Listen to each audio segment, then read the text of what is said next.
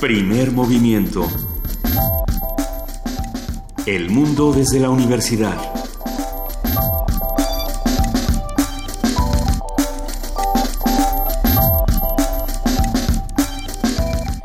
Siete de la mañana, casi con cuatro minutos, ya estamos en la cabina de Radio UNAM empezando primer movimiento. Yo soy Juana Inés de ESA, está conmigo Lucia Iglesias. Buenos días, querida Juana Inés de ESA, ¿cómo estás? Bien, ¿y tú?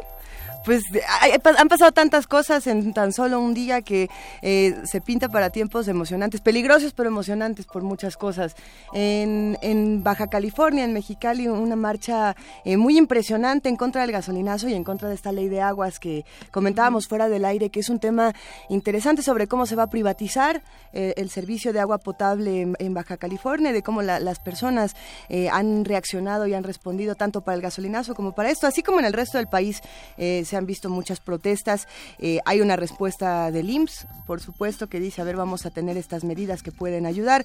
Hay otra respuesta de Enrique Peña Nieto que dice... Eh, eh, ¿Cómo, fue algo así como se acabaron? Se acabó la gallina de los huevos de oro. Pero ahora tenemos partos dolorosos. Pero bueno, a la gallina de los huevos de oro hay que recordar, por eso es importante haber leído, la gallina de los huevos de oro se mata por la codicia de quienes estaban a su cargo. Entonces, ¿tú crees que ellos leyeron La gallina de los huevos de oro? No, claramente no, eh, pero bueno, nada más para que tenga el contexto completo, la, la, gallina de los, de los huevos de oro no se muere de muerte natural, no le da una gripe aviar y se cae de pronto un día desmayada y nunca más. La matan a base de codicia, entonces este, yo creo que hay que tener cuidado con las metáforas, igual que regalar el libro de la selva cuando en un país con tantos problemas con el colonialismo, así como tantas cosas si van a usar los libros, léanlos primero leamos los primero. Leamos los primero. Pero, pero se pinta para, para un momento interesante. Tenemos muchos temas en este programa. Eh, y sí, pues observar todas las imágenes de lo que está ocurriendo en el país creo que también es un ejercicio que, que no debemos dejar de hacer, eh, además de leer los encabezados de los distintos periódicos, analizar cómo están sucediendo estas protestas de manera pacífica en el país y cómo están sucediendo las que no son de manera pacífica para poderlas separar. Y hablando de codicia, bueno, pues hoy se anuncia que Pemex vende una, un par de plantas que compró hace tres años por 730 millones de pesos, millones de dólares, agronitrogenados y fertinal y que ahora los está tratando de vender. Bueno, ¿qué pasó ahí? ¿No? Eh, desde luego, una vez más, es la codicia la que mata a la gallina. Tenemos muchas cosas que compartir esta mañana, va a haber regalos, va a haber mesas, además eh, seguimos hablando de estos libros que nos cambiaron la vida, Juana Inés, y eso va a estar bastante bueno. Pues sí, porque esto no se acabó como, como sucede con tantas conversaciones que tenemos en este programa que nos tocan, que nos, que nos mueven algo, no se acabó con el programa, sino que siguieron en redes sociales, entre ustedes, eh, por diferentes medios, nos fueron haciendo llegar aquellos libros que, que les habían marcado. Habló eh, Rodrigo Llanes en algún momento de Siddhartha. Hemos estado dándole vueltas. Así es que, bueno, pues sigan pensando en sus libros de cabecera en, sus libros consentidos, en, los libros, que han cambiado no solamente sus vidas, sino las vidas de todo el mundo. Eh, hay otra nota interesante que se tendrá que discutir más adelante, a pocos días de que Obama abandone la presidencia y entre Donald Trump. Eh, el presidente deroga la ley pies secos, pies mojados, esta, esta ley que permitía a los migrantes cubanos quedarse en Estados Unidos, eh, de si llegaban. vamos a tener que platicarlo porque es una ley compleja, así como también este permiso para los médicos de quedarse, los médicos cubanos de quedarse en Estados Unidos, ¿no? Sí, esta ley que se conoce como de pies secos y de pies mojados, vamos, eh, la política más bien de pies secos y pies mojados, lo vamos a platicar más adelante. Y no, no el día de hoy, pero... No el día de hoy, porque tendrá que discutirse también qué va a pasar. Eh, Obama toma estas decisiones, pero en, en, menos de una semana, en una semana ya vamos a tener a Donald Trump en la presidencia. Entonces vamos a ver eh, si estos acuerdos entre Cuba y Estados Unidos y este famoso deshielo continúa o, vamos para atrás con todas las decisiones que se tomaron en este último par de años. Así que habrá, habrá que, discutirlo y habrá que ver qué pasa en esta última semana que le queda al presidente Obama. Habrá que, habrá que ver otra vez el video de las lágrimas de Joe Biden, del presidente. Esta es bellísimo. Y, y de los basquetbolistas, y bueno. Qué, qué cosa, cuántas cosas nos, nos depara la vida política estadounidense. Nos deparan muchas, pero bueno, por eso vamos a continuar, como ya lo anunciábamos el día de hoy en nuestra mesa de arranque, hablando de libros que cambian la historia y cambian la vida. Esta segunda parte entre Juana Inés de Esa y Luisa Iglesias y todos los que hacen comunidad con, con primer movimiento, por supuesto. Vamos a empezar, bueno, hablando de estos libros. Luego vamos a hablar de, con la Dirección de Literatura en voz de su titular, de Rosa Beltrán, que hablará sobre el inicio del año 2017 y el papel de la literatura en la era de Trump. En la participación del antiguo Colegio de San Ildefonso, Edgardo Bermejo, director de artes del Consejo Británico en México y exagregado cultural de México en la República Popular China, nos va a hablar, como, como lo han hecho cada semana, de esta exposición en el antiguo Colegio de San Ildefonso. China no es como la pintan, eh, que tendrá muchas cosas todavía y que, está a punto de llegar a su fin, pero bueno, aguanten porque todavía había el, concurso en reforma de bicicletas. Y, yo, ya el año nuevo. Yo ya me estoy preparando para el año nuevo chino. O sea que... muy bien. En nuestra nota nacional, la ley de seguridad interna, porque bueno, pues no todos son libros y felicidad. Comentario del maestro Rubiel Tirado, coordinador del programa Seguridad Nacional y Democracia en México. Él ha estado aquí hablando, alertando de una serie de problemas que puede traer esta, esta ley y con quien, todos con quienes hemos hablado del tema nos han dicho es que en realidad tiene un problema de ilegalidad, de, inconstitucionalidad de, de fondo, que es no tendrían que estar afuera las, eh, las Fuerzas Armadas. Entonces, bueno, pues vamos a hablar de ello, en qué va la discusión, ya pasó a las cámaras, eh, se pospuso para este año desde el año pasado, vamos viendo en qué va. En la nota internacional, eh, cuando planeábamos esta nota internacional que Juana Inés de esa puso sobre la mesa, todos como que estábamos un poco... Eh, reacios. Reacios, no sabíamos bien a bien. Entonces nos pusimos a investigar qué ocurría con la unificación de Chipre, qué ocurre del lado de Grecia, qué, qué ocurre del lado de Turquía. Y resulta ser una de las notas más interesantes para este inicio de año en temas internacionales. Así que hablaremos de la unificación de Chipre en un comentario de la maestra Ana Luisa Trujillo. Ella es profesora de Relaciones Internacionales en la Facultad de Ciencias Políticas y Sociales de la UNAM. En nuestra en la participación de la Dirección General de Actividades Cinematográficas, como todo el mundo anda con López Velarde esta semana, eh, Guadalupe Ferrer nos hablará sobre los veneros del diablo en el cine de ficción en México. La poesía necesaria, según esta escaleta, le toca a Lulu Luisa. Entonces, eh, a ver, hashtag poesía necesaria. De hecho, se agradecería mucho que en estos libros que les cambiaron la vida incluyan poesía. Lo decíamos en la sección anterior. Faltaron muchos poetas, faltaron muchos libros de poesía y comenzaron a mandarlos. Manden más para que uno de estos se vaya a la poesía necesaria del día de hoy. Y vamos a tener todavía más. Vamos a seguir hablando de libros. Hoy es viernes de libros. Hoy es viernes de libros, libreros en los libros, conversación con, en lugar de libros en los libreros, libreros en los libros. Conversación con Vicente Quirarte, escritor e investigador del Instituto de Investigaciones Bibliográficas, y Selva Hernández, directora de Ediciones Acapulco, porque Ediciones Acapulco acaba de sacar justamente un libro en, donde participan Bernardo Esquinca, Vicente Quirarte, Hollywood La Raza y varios más, que eh, recoge la tradición librera de México y además, qué bellos son los libros de ediciones pues, Acapulco. Vayan pensando cuál es, pues es que Selva Hernández es una gran, ante todo una gran real, además de muy buena editora. Entonces, bueno, platicaremos con ellos, nos van a platicar este proyecto, nos van a platicar, platícanos ustedes también de sus librerías de confianza, de sus libreros de confianza y de qué les han dado ciertos libreros. Vamos a cerrar este programa con la participación del Museo Universitario del Chopo. Ya tiene un rato que no hablamos con José Luis Pérez Pacho, su director, eh, lo, recibiremos con muchísimo gusto y todo el cariño. Él nos va a hablar sobre el Observatorio Cultural. El Observatorio Cultural es este programa que se transmite en TV UNAM y, bueno, él forma parte, al igual que Mireya Ima, si no me equivoco, y que muchos colaboradores que ustedes también pueden escuchar aquí en Primer Movimiento. Así que quédense con nosotros, con, con todo y Pachorrola, nos dice la la, productora Fría Saldívar. ¿Qué, ¿Qué, rola tiene planeada Pacho el día de hoy? Ya nos lo contarán. Así que quédense con nosotros. A ver, de 7 a 10 de la mañana, 860 de AM, 96.1 de FM y www.radionam.unam.mx a las 7 de la mañana con 12 minutos. Nos vamos a nuestra primera nota que nos proporciona la información de esta emisora. 20 años cumple el Instituto de Matemáticas de la UNAM Campus Morelos y Van a tener un congreso internacional para festejarlo. Nuestro compañero Antonio Quijano tiene la información. Para celebrar el vigésimo aniversario de su unidad Cuernavaca Morelos, el Instituto de Matemáticas de la UNAM realizó un congreso internacional. Se trata de la Conferencia Internacional en Matemáticas que finalizará sus actividades este viernes con la participación de investigadores con reconocimiento internacional. El encuentro contempla 20 conferencias en diversas áreas de las matemáticas. La mesa de celebración fue encabezada por el doctor William Lee Alardín, coordinador de la investigación científica. La presencia de la UNAM en diferentes estados de la República es sumamente importante. principalmente en la Ciudad de México cuando recién iniciaba sus actividades y que después se fue expandiendo hacia otros estados del país. Entre sus diversas actividades, la mayoría están dirigidas a labores de investigación científica.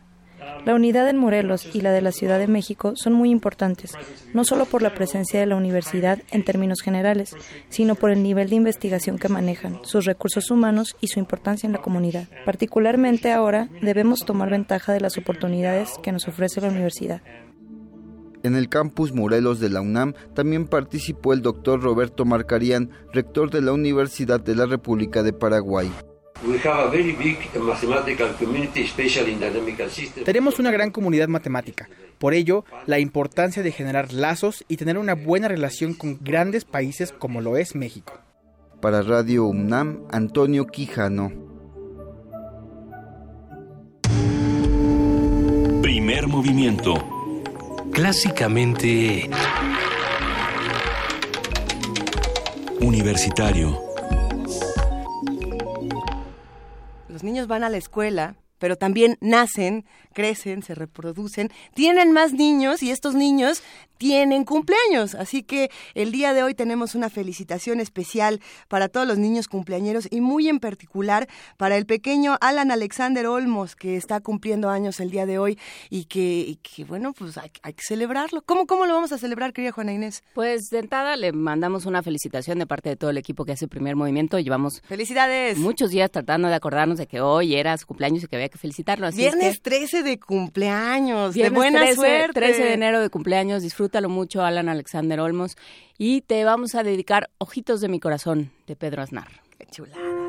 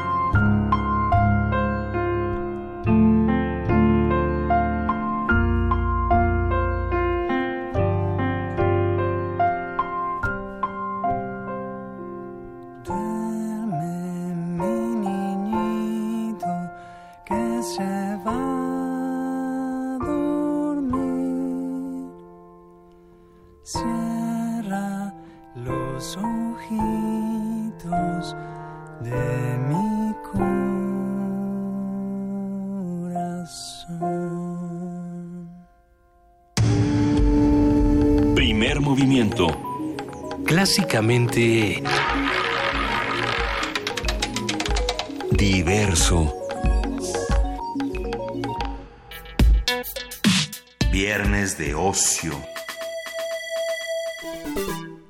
llegado el viernes de ocio, Juana Inés, y tenemos una lista que teníamos pendiente de los mejores libros. Bueno, no es que no son los mejores, no son los mejores, De nuestros libros. de nuestros. Y cuando digo nuestros es de todos los que estamos aquí en la, en la cabina, en la producción, los que están a través de, de redes sociales, los que están a través de internet, todos los que nos escuchan han construido esta lista que tenemos en nuestras manos. ¿La leemos? Adelante. A ver, ahí les va. Eh, empezamos por el Principito, la historia interminable, la Odisea, el Conde de Montecristo, los Tres Mosqueteros, el extraño caso del Dr. Jekyll y Mr. Hyde, el Señor de las Moscas, la rebelión en la granja, el segundo sexo, el nombre de la rosa, Lobo Estepario, Siddhartha, Mujercitas, Cien años de soledad, el juego de los avalorios, el principio del placer, las batallas en el desierto, la conjura de los necios, el llano en llamas, eh, a ver, las historias extraordinarias de Poe, el otro, el mismo de Jorge Luis Borges, cuentos de Alhambra, a ver, Las Mil y Una Noches, El Ruido y la Furia de Faulkner, Ulises, Desgracia, y tenemos todavía muchísimos más que ya no alcanzamos a meter en esta en Por gran cierto, lista. que ay, le, te- le tenemos que agradecer a, a nuestro chelista de cabecera, cuyo nombre me vas a decir tú en este momento. Nuestro chelista, Gustavo, Gustavo Martín, por supuesto. híjole, se oye rarísimo el talkback. Un este, abrazote a. Gustavo Martín. Este, un abrazote a Gustavo Martín que nos dijo, uno, que la música, esa que nosotros peleábamos, que no era clásica, pero no sabíamos qué era, es música de concierto. Música de concierto. Música de concierto. Y eh, que Coetzee no es australiano, como dije yo, sino Es África, sudafricano. Así es. Bueno, ahí tenemos esta, esta bellísima corrección para poder seguir leyendo a Coetzee como, como se debe. Pero ¿qué más tenemos por Juan aquí? Fragoso dice algo muy curioso. Medio cambió mi vida, o sea, sí, pero no tanto. A ver. Sí, pero no más tantito. Explícanos, Juan Fragoso, a qué te refieres con medio cambió mi vida. Un nuevo sendero a la cascada de Raymond Carver.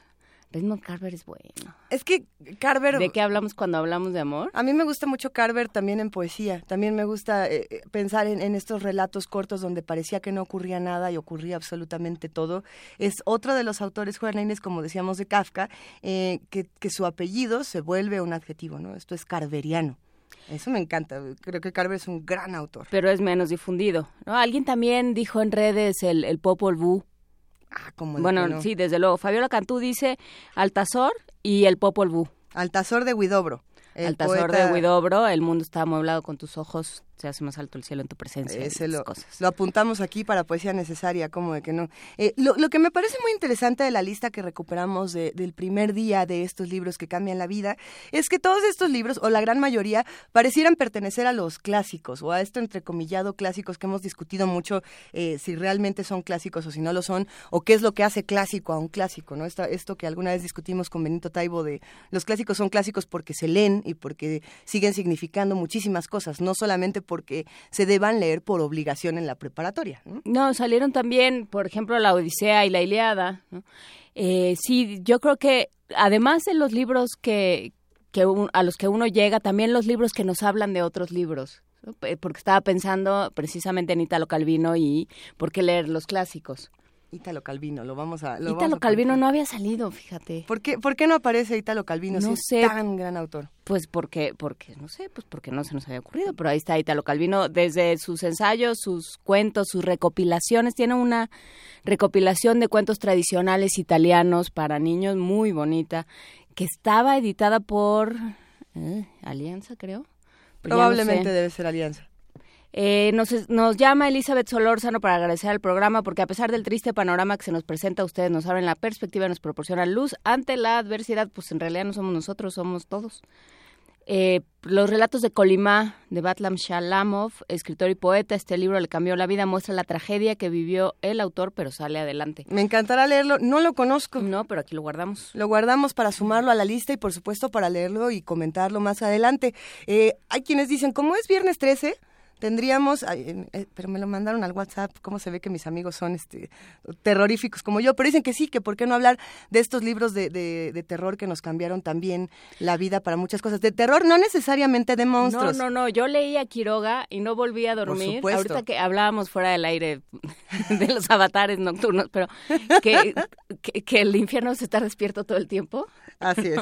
Entonces, El infierno es nunca dormir, nunca dormir. Nunca.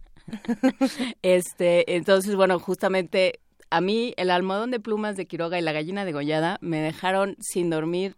Era yo muy pequeña y lo mío no era la literatura de horror ni este tipo de cosas que te que te siembran el alma y de pronto sí dije, pero me lo dio mi hermano dije, pero ¿qué es esto? Seguramente hay un ácaro gigantesco viviendo en mi almohada. Es interesantísimo leer, por ejemplo, estas antologías eh, narrativas que tiene Lauro Zavala, eh, donde reúne a todos estos cuentistas. De hecho, se llama La teoría de los cuentistas, si no me equivoco. Eh, y reúne a Horacio Quiroga, también a, a Maupassant, que, que es otro que también de pronto le entró a- al género Uh, la piel de zapa. por ejemplo, por ejemplo. Y, y lo que hacía, que algo que también comentábamos en la ocasión anterior, era reunir la teoría de cómo escriben estos que escriben, ¿no? Y curiosamente toma muchos que escriben terror, como en su momento Poe eh, con, con El Cuervo, y decía, a ver, El Cuervo ni siquiera es un poema de terror, Que, que sea uno de los más leídos y uno de los más recordados, no lo hace un poema de terror, lo hace un poema de, de saudade, de melancolía por la pérdida de una, de, una, de una mujer amada, de un ser querido. Y lo interesante ahí es que se hablaba de cómo, por ejemplo, Edgar Allan Poe eh, tomaba estos elementos sabiendo que eran elementos que iban, entre comillas, a vender. No, no a vender de, de te voy a sacar tanto dinero por el libro, sino este poema va a ser muy leído porque estoy tomando la oscuridad, porque estoy tomando al cuervo, porque estoy tomando todas estas figuras. Y eso mismo lo retoma Horacio Quiroga en su decálogo para, para decir cómo, cómo tenemos que narrar las historias, ¿no? Por otro lado, Maupassant también decía, a ver, eh, yo me tengo que imaginar la historia completa o no escribo nada, ¿no? Es que estos grandes narradores tenían todas estas teorías, no se aventaban a escribir nomás porque sí, el terror no era tan gratuito. Ya será mesa... Claro, es que ese es el asunto. Ahora es muy fácil, por ejemplo, en caso de una novela, plantea el, el inicio y luego, luego ya te vas enterando de qué se trata. Y, y el autor se va enterando de qué se trata conforme realidad, la escribe. Con los cuentos, no, yo me imagino que sí, digo, yo no he escrito cuento, pero me imagino que lo tienes que tener perfectamente claro desde la primera línea. Desde la primera, eh, es este lugar común que, que además es uno de los lugares comunes más hermosos, la frase de, de Cortázar del knockout, ¿no? De la novela gana por por golpes. Por cansancio. Ajá, y mientras que el cuento gana por knockout. Eh, sí, aunque parecía lugar común, eh, es una de esas leyes fundamentales de los cuentos. Por ahí nos, nos preguntan que por qué no ha aparecido Hemingway. Ahora ya que estamos hablando de, de narradores. Y hay un cuento de, de Hemingway que a mí me, me gustaba muchísimo. Y si no es de Hemingway, agárrenme a costalazos y No, díganme no, de quién es. simplemente que te digan cuál es, no, no, cuál, no hay costalazos. costalazos literarios, o sea, mándenme libros mejor. Eh, este cuento que se llama Colinas como elefantes blancos, que era, me parece, si no me equivo- equivoco, que también una de estas narrativas iniciáticas donde hay dos personas en, en un tren. Que eran mucho de Hemingway también, ¿no? la, la narrativa iniciática, el, el, el transmitir una generación a la otra, el, el que llega y el que se va. El que llega y el que se ve. Bueno, están estas dos, esta pareja en, en el tren, están a punto de subir a un tren y, y justamente están discutiendo algo que no sabemos qué es lo que discuten y por eso el cuento se llama Colinas como elefantes blancos. Eh, si ustedes saben qué es lo que estaban discutiendo, digo, aquí, aquí nosotras sí lo sabemos, pero se discutía algo que, que nunca se dice. Esa es la maravilla de, de Hemingway. Nunca se decía de qué estaba realmente hablando y hacía cuentos maravillosos, ¿no? A menos de que lo dijera en el título, como este cuento diminuto que tenía que decía, vendo zapatos de bebé sin usar. Ah, ¿no? Y ya con eso te contaba toda una historia espeluznante. Pero bueno, si este cuento también era de Hemingway, el de las colinas, por favor, recuérdenmelo porque me parece uno de esos, sí, colinas como elefantes blancos, ya lo tenemos por acá. Un- una, una narración bellísima. Pero bueno, a ver, ¿qué otra, qué otra cosa? Nos dice Héctor Said Bazán, olvidan a Mario Benedetti. No, no olvidamos a Mario Benedetti. necesaria. Mario Benedetti. Eh, Javier Ramírez Amaro dice, no, es Diogenito, dice todos Sabines y Huerta. También salen los, los poetas. Crimen y Castigo, La Tregua, Uy. los 20 poemas de amor. Daniela Osorio dice Seda de Barico. Si no han leído Seda de Barico, dense un regalo este fin de semana. ¿Es O- el que más te gusta de Barico, Seda? Me gusta muchísimo Océano Mar, me gusta muchísimo este personaje que todos los días se sienta a escribirle una carta a esa mujer que no conoce pero que piensa que un día va a conocer. Y entonces lo que cuenta Barico es todos los días, digo, lo estoy parafraseando como diría Betancourt, todos los días, no me acuerdo cómo se llamaba, se sienta, escribe, cuenta lo que le pasó en el día y lo guarda en una, en una cajita porque tiene la esperanza de que un día encuentre a esa mujer y le pueda dar la, carta, eh, la caja completa y decirle ya te estaba esperando. Ah, qué maravilla. Es muy bonita, hay que, hay que leer a Barico. Hay que le- además está bien traducido, está, está dignamente disponible, como, como por ejemplo Salinger no, no acaba de haber una gran traducción del Guardián en el Centeno, creo. Justamente ah, eh, cuando acabamos la, la última conversación nos escribieron para preguntarnos de, de cómo, cómo se llamaba esta novela, la del Guardián en el Centeno. Eh, y, y sí, en efecto no hay una traducción bella de Salinger, pero sí la hay del libro de los nueve cuentos, de Nine Stories, que tiene un, un cuento en particular que me parece... eh, es- no es peluznante, bueno, es que o- otro que nunca te ¿Estremecedor? decía estremecedor, eh, que se llamaba algo así como el maravilloso fin de semana del señor Banana Ay. algo así, y, y- y era la historia de un suicidio, pero es fuertísimo, y, y creo que, que Salinger es un escritor que no ha sido valorado lo suficiente, o que ha sido sobrevalorado, o que ha sido muy poco O que, valorado. o que se ha leído un libro. Es- que más bien no ha sido tan leído. ejemplo. Eh, Manuel de Fis sale con una, con una rareza. La, hay una novela bellísima, muy recomendable, del escritor polaco Sergius Piasecki, El enamorado de la osa mayor. Pues lo apuntamos para buscarla. Esa la buscaremos. Hablando de, de, de estos escritores, ya nos llegó el que yo quería que llegara. A ver, pero es que también ya... La- es, es que me, este me llegó igual por mensajito. Pero a, A ver, ver. sostiene Pereira esta novela de Antonio Taburki que es bellísima y que cada uno de los capítulos empieza con sostiene Pereira. ¿no? Sostiene Pereira que esto, Y sostiene que luego Pereira se que el otro. esa película muy bonita con Mastroianni. Entonces, bueno, pues varios de nuestros radioescuchas, lo cual nos dice a quién le estamos hablando, ¿verdad? Nos dice mucho de nosotros qué libros les gustan a ustedes. Eh, 1984, El Mundo Feliz, Fahrenheit 451, dice Carlos Andrés Martínez, porque lo nuestro, desde luego, es la transgresión y andar dando lata, ¿verdad? El Ramayana de bueno. Valmiki, de, dice Zarefa. Ese también hay una muy buena película, fíjate. Dicen que Ray Bradbury parece ser el gran ausente, nos lo dice Manuel de Fis. Bueno, a ver, eh, Ray Bradbury, Ray Bradbury, lo, lo- eh, por supuesto que es el autor de Fahrenheit. Y, 451. Y, y también es el autor de uno de los libros que cambió el, el panorama no solo de la ciencia ficción, sino de cómo escribimos sobre la humanidad, sobre nuestra propia humanidad, que yo creo que es Crónicas Marcianas. Eh, Claro. Si uno lo lee con, con... Es que no es lo mismo leerlo de chavo, es decir, ¡ay, estaban re buenos estos cuentos! que volverlo a leer un poquito después y decir, ¡ay, me dolió Y absolutamente leerlo todo! en este momento en el que ya estamos pensando en darle condición fiscal a los robots, ya las cosas se ponen muy raras. Em, Paco Barajas pregunta, ¿cuál es el libro de cabecera de los mexicanos?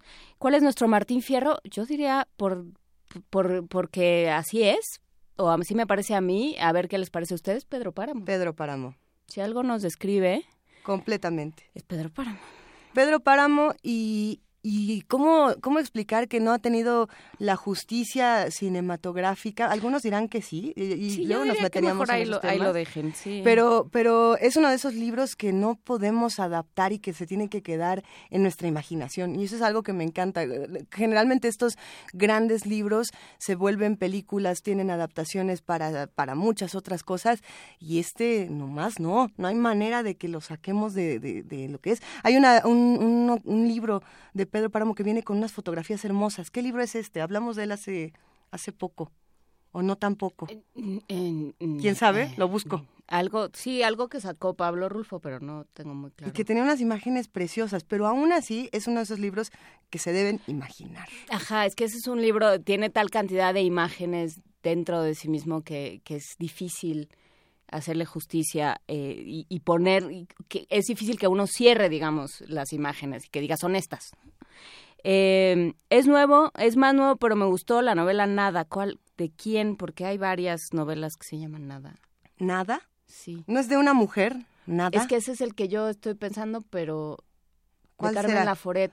Que nos diga, por favor. Pero no sé si es ese mismo porque no es tan nuevo. Carmen Laforet, este libro lo escribe en, el- en 1944. Es la, la novela Nada de Carmen Laforet, que Ujú. además también es una de estas que te dejan cuando entras a la facultad de, de Filosofía y Letras, ¿no? De los primeros que te dejan a leer y que dices, ¡ah! Para mi esposa, dice David Martínez, fue el Diablo Guardián. Sí, sí, sí y sí. Y, y hasta estaría bueno que, que producción se pusiera por ahí de Passenger, de Iggy Pop, ¿no? No estaba... no, es que algunos sí crecimos con El Diablo Guardián. Bueno, a mí sí me tocó crecer con, con toda la literatura de la onda y más adelante cuando, cuando se recupera todo este asunto del rock en Diablo Guardián, a mí me, me encantó. Es una novela que, que creo que es muy para jóvenes. No lo sé.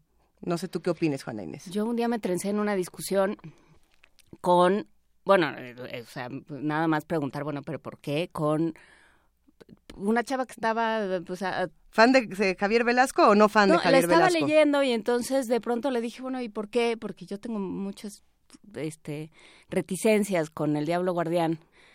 Pero yo a lo mejor es que ya estaba muy crecidita cuando lo leí y dije, "Mm, aquí hay como 200 páginas que me andan sobrando, pero es, es- fue mi lectura, bueno, ¿a quién? ¿no? Este, yo entiendo que nadie resiste mujercitas, No, ¿cómo más que no? Frida y yo, pero mm, ¿A quién le gusta Mujercitas que esté aquí? a Frida, Frida, A sí, Frida le gusta Mujercitas. segunda.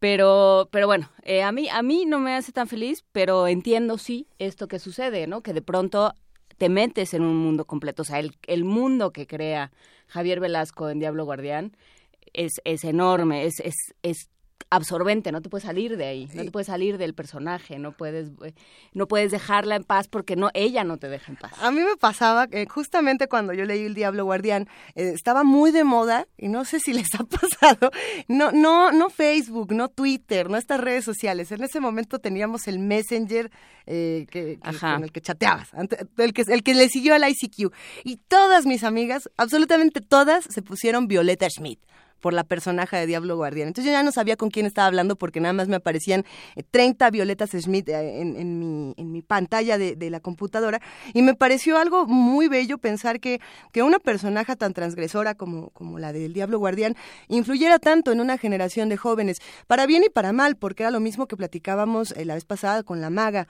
de Cortázar, ¿no? estos personajes que, que a veces hacen en, en la literatura daños para bien y daños para mal. Como ¿no? el, el narrador del Guardián entre el Centreno también, es otro caso. O como el Ulises de Joyce, que ya lo decíamos después de, de que Joyce escribe con tanta irreverencia y con tantas, eh, con tantos pequeños eh, guiños, es tan críptico a veces que entonces un montón de, de narradores jóvenes dijeron, perfecto, yo voy a escribir cosas que no se entiendan nada, porque es como Joyce. No, es que hay, se necesitan de lectores inteligentes. Esa es una discusión espeluznante porque ¿cuál es tu lector inteligente o a, o a quién le estás escribiendo? ¿no? Pero Elisa Castellanos de la editorial Sidcli nos está escuchando y nos está echando la mano. Un Muchas abrazo. gracias. Eh, que, y nos dice seguramente se refiere a nada de Jana Teller. Hablábamos, hablamos de ese, hablamos hace poco. de ese libro cuando, de una adaptación teatral. Muchas gracias, Elisa Caste- Castellanos. En efecto, es nada de Jana Teller, me, me imagino. Confírmanos, eh, Juan C. Méndez. El piporro que anda muy levecito dice el Kibalión de Hermes Trismegisto. Eh, Sí, desde Sor Juana y desde varios más los anda poniendo muy inquietos. Platícanos por qué, porque a cada uno de los lectores de- del, del Kibalión de Hermes Trismegisto descubrió otra cosa, ¿no? Descubrió otra manera de ver el cielo, de ver el mundo, de ver, eh, de entender el universo. Y bueno, pues sí, desde luego, marcó, pues marcó todo el barroco y un montón de cosas en México. Em, Iván Farías nos escribe también. ¿Cómo estás, Iván Farías? Abrazote, Iván Farías. Que además, a ver, hay que decirlo, él es un gran escritor y también hace eh, unas antologías de, de- de textos negros, por así decirlo, que son bastante buenos, bastante, bastante buenos. Y él nos dice... cómo estarán las cosas, que él y yo aparecemos antologados en un mismo lugar. ¡Ay, qué bonito! En una bonita ¿En dónde? de humor negro que se llama Si ya está muerto, sonría.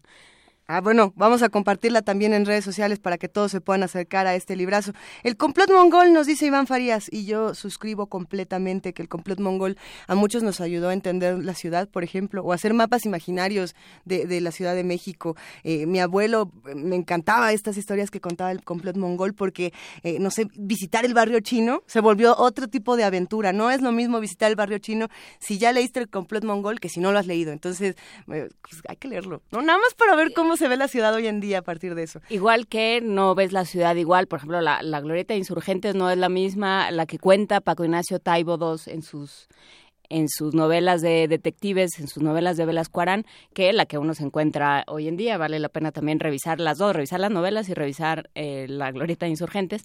O eh, una novela muy bonita para niños que se llama Golpe de calcetín. ¿Quién es esta novela? Es de Francisco Hinojosa y es un niño que vende lotería en el centro. Ajá. Entonces, bueno, pues ¡Qué es- maravilla! o sea, si uno, es, yo creo que eso es un ejercicio muy bonito, tomar la novela y llevar a los lectores, o sea, ir uno como adulto lector, ¿no?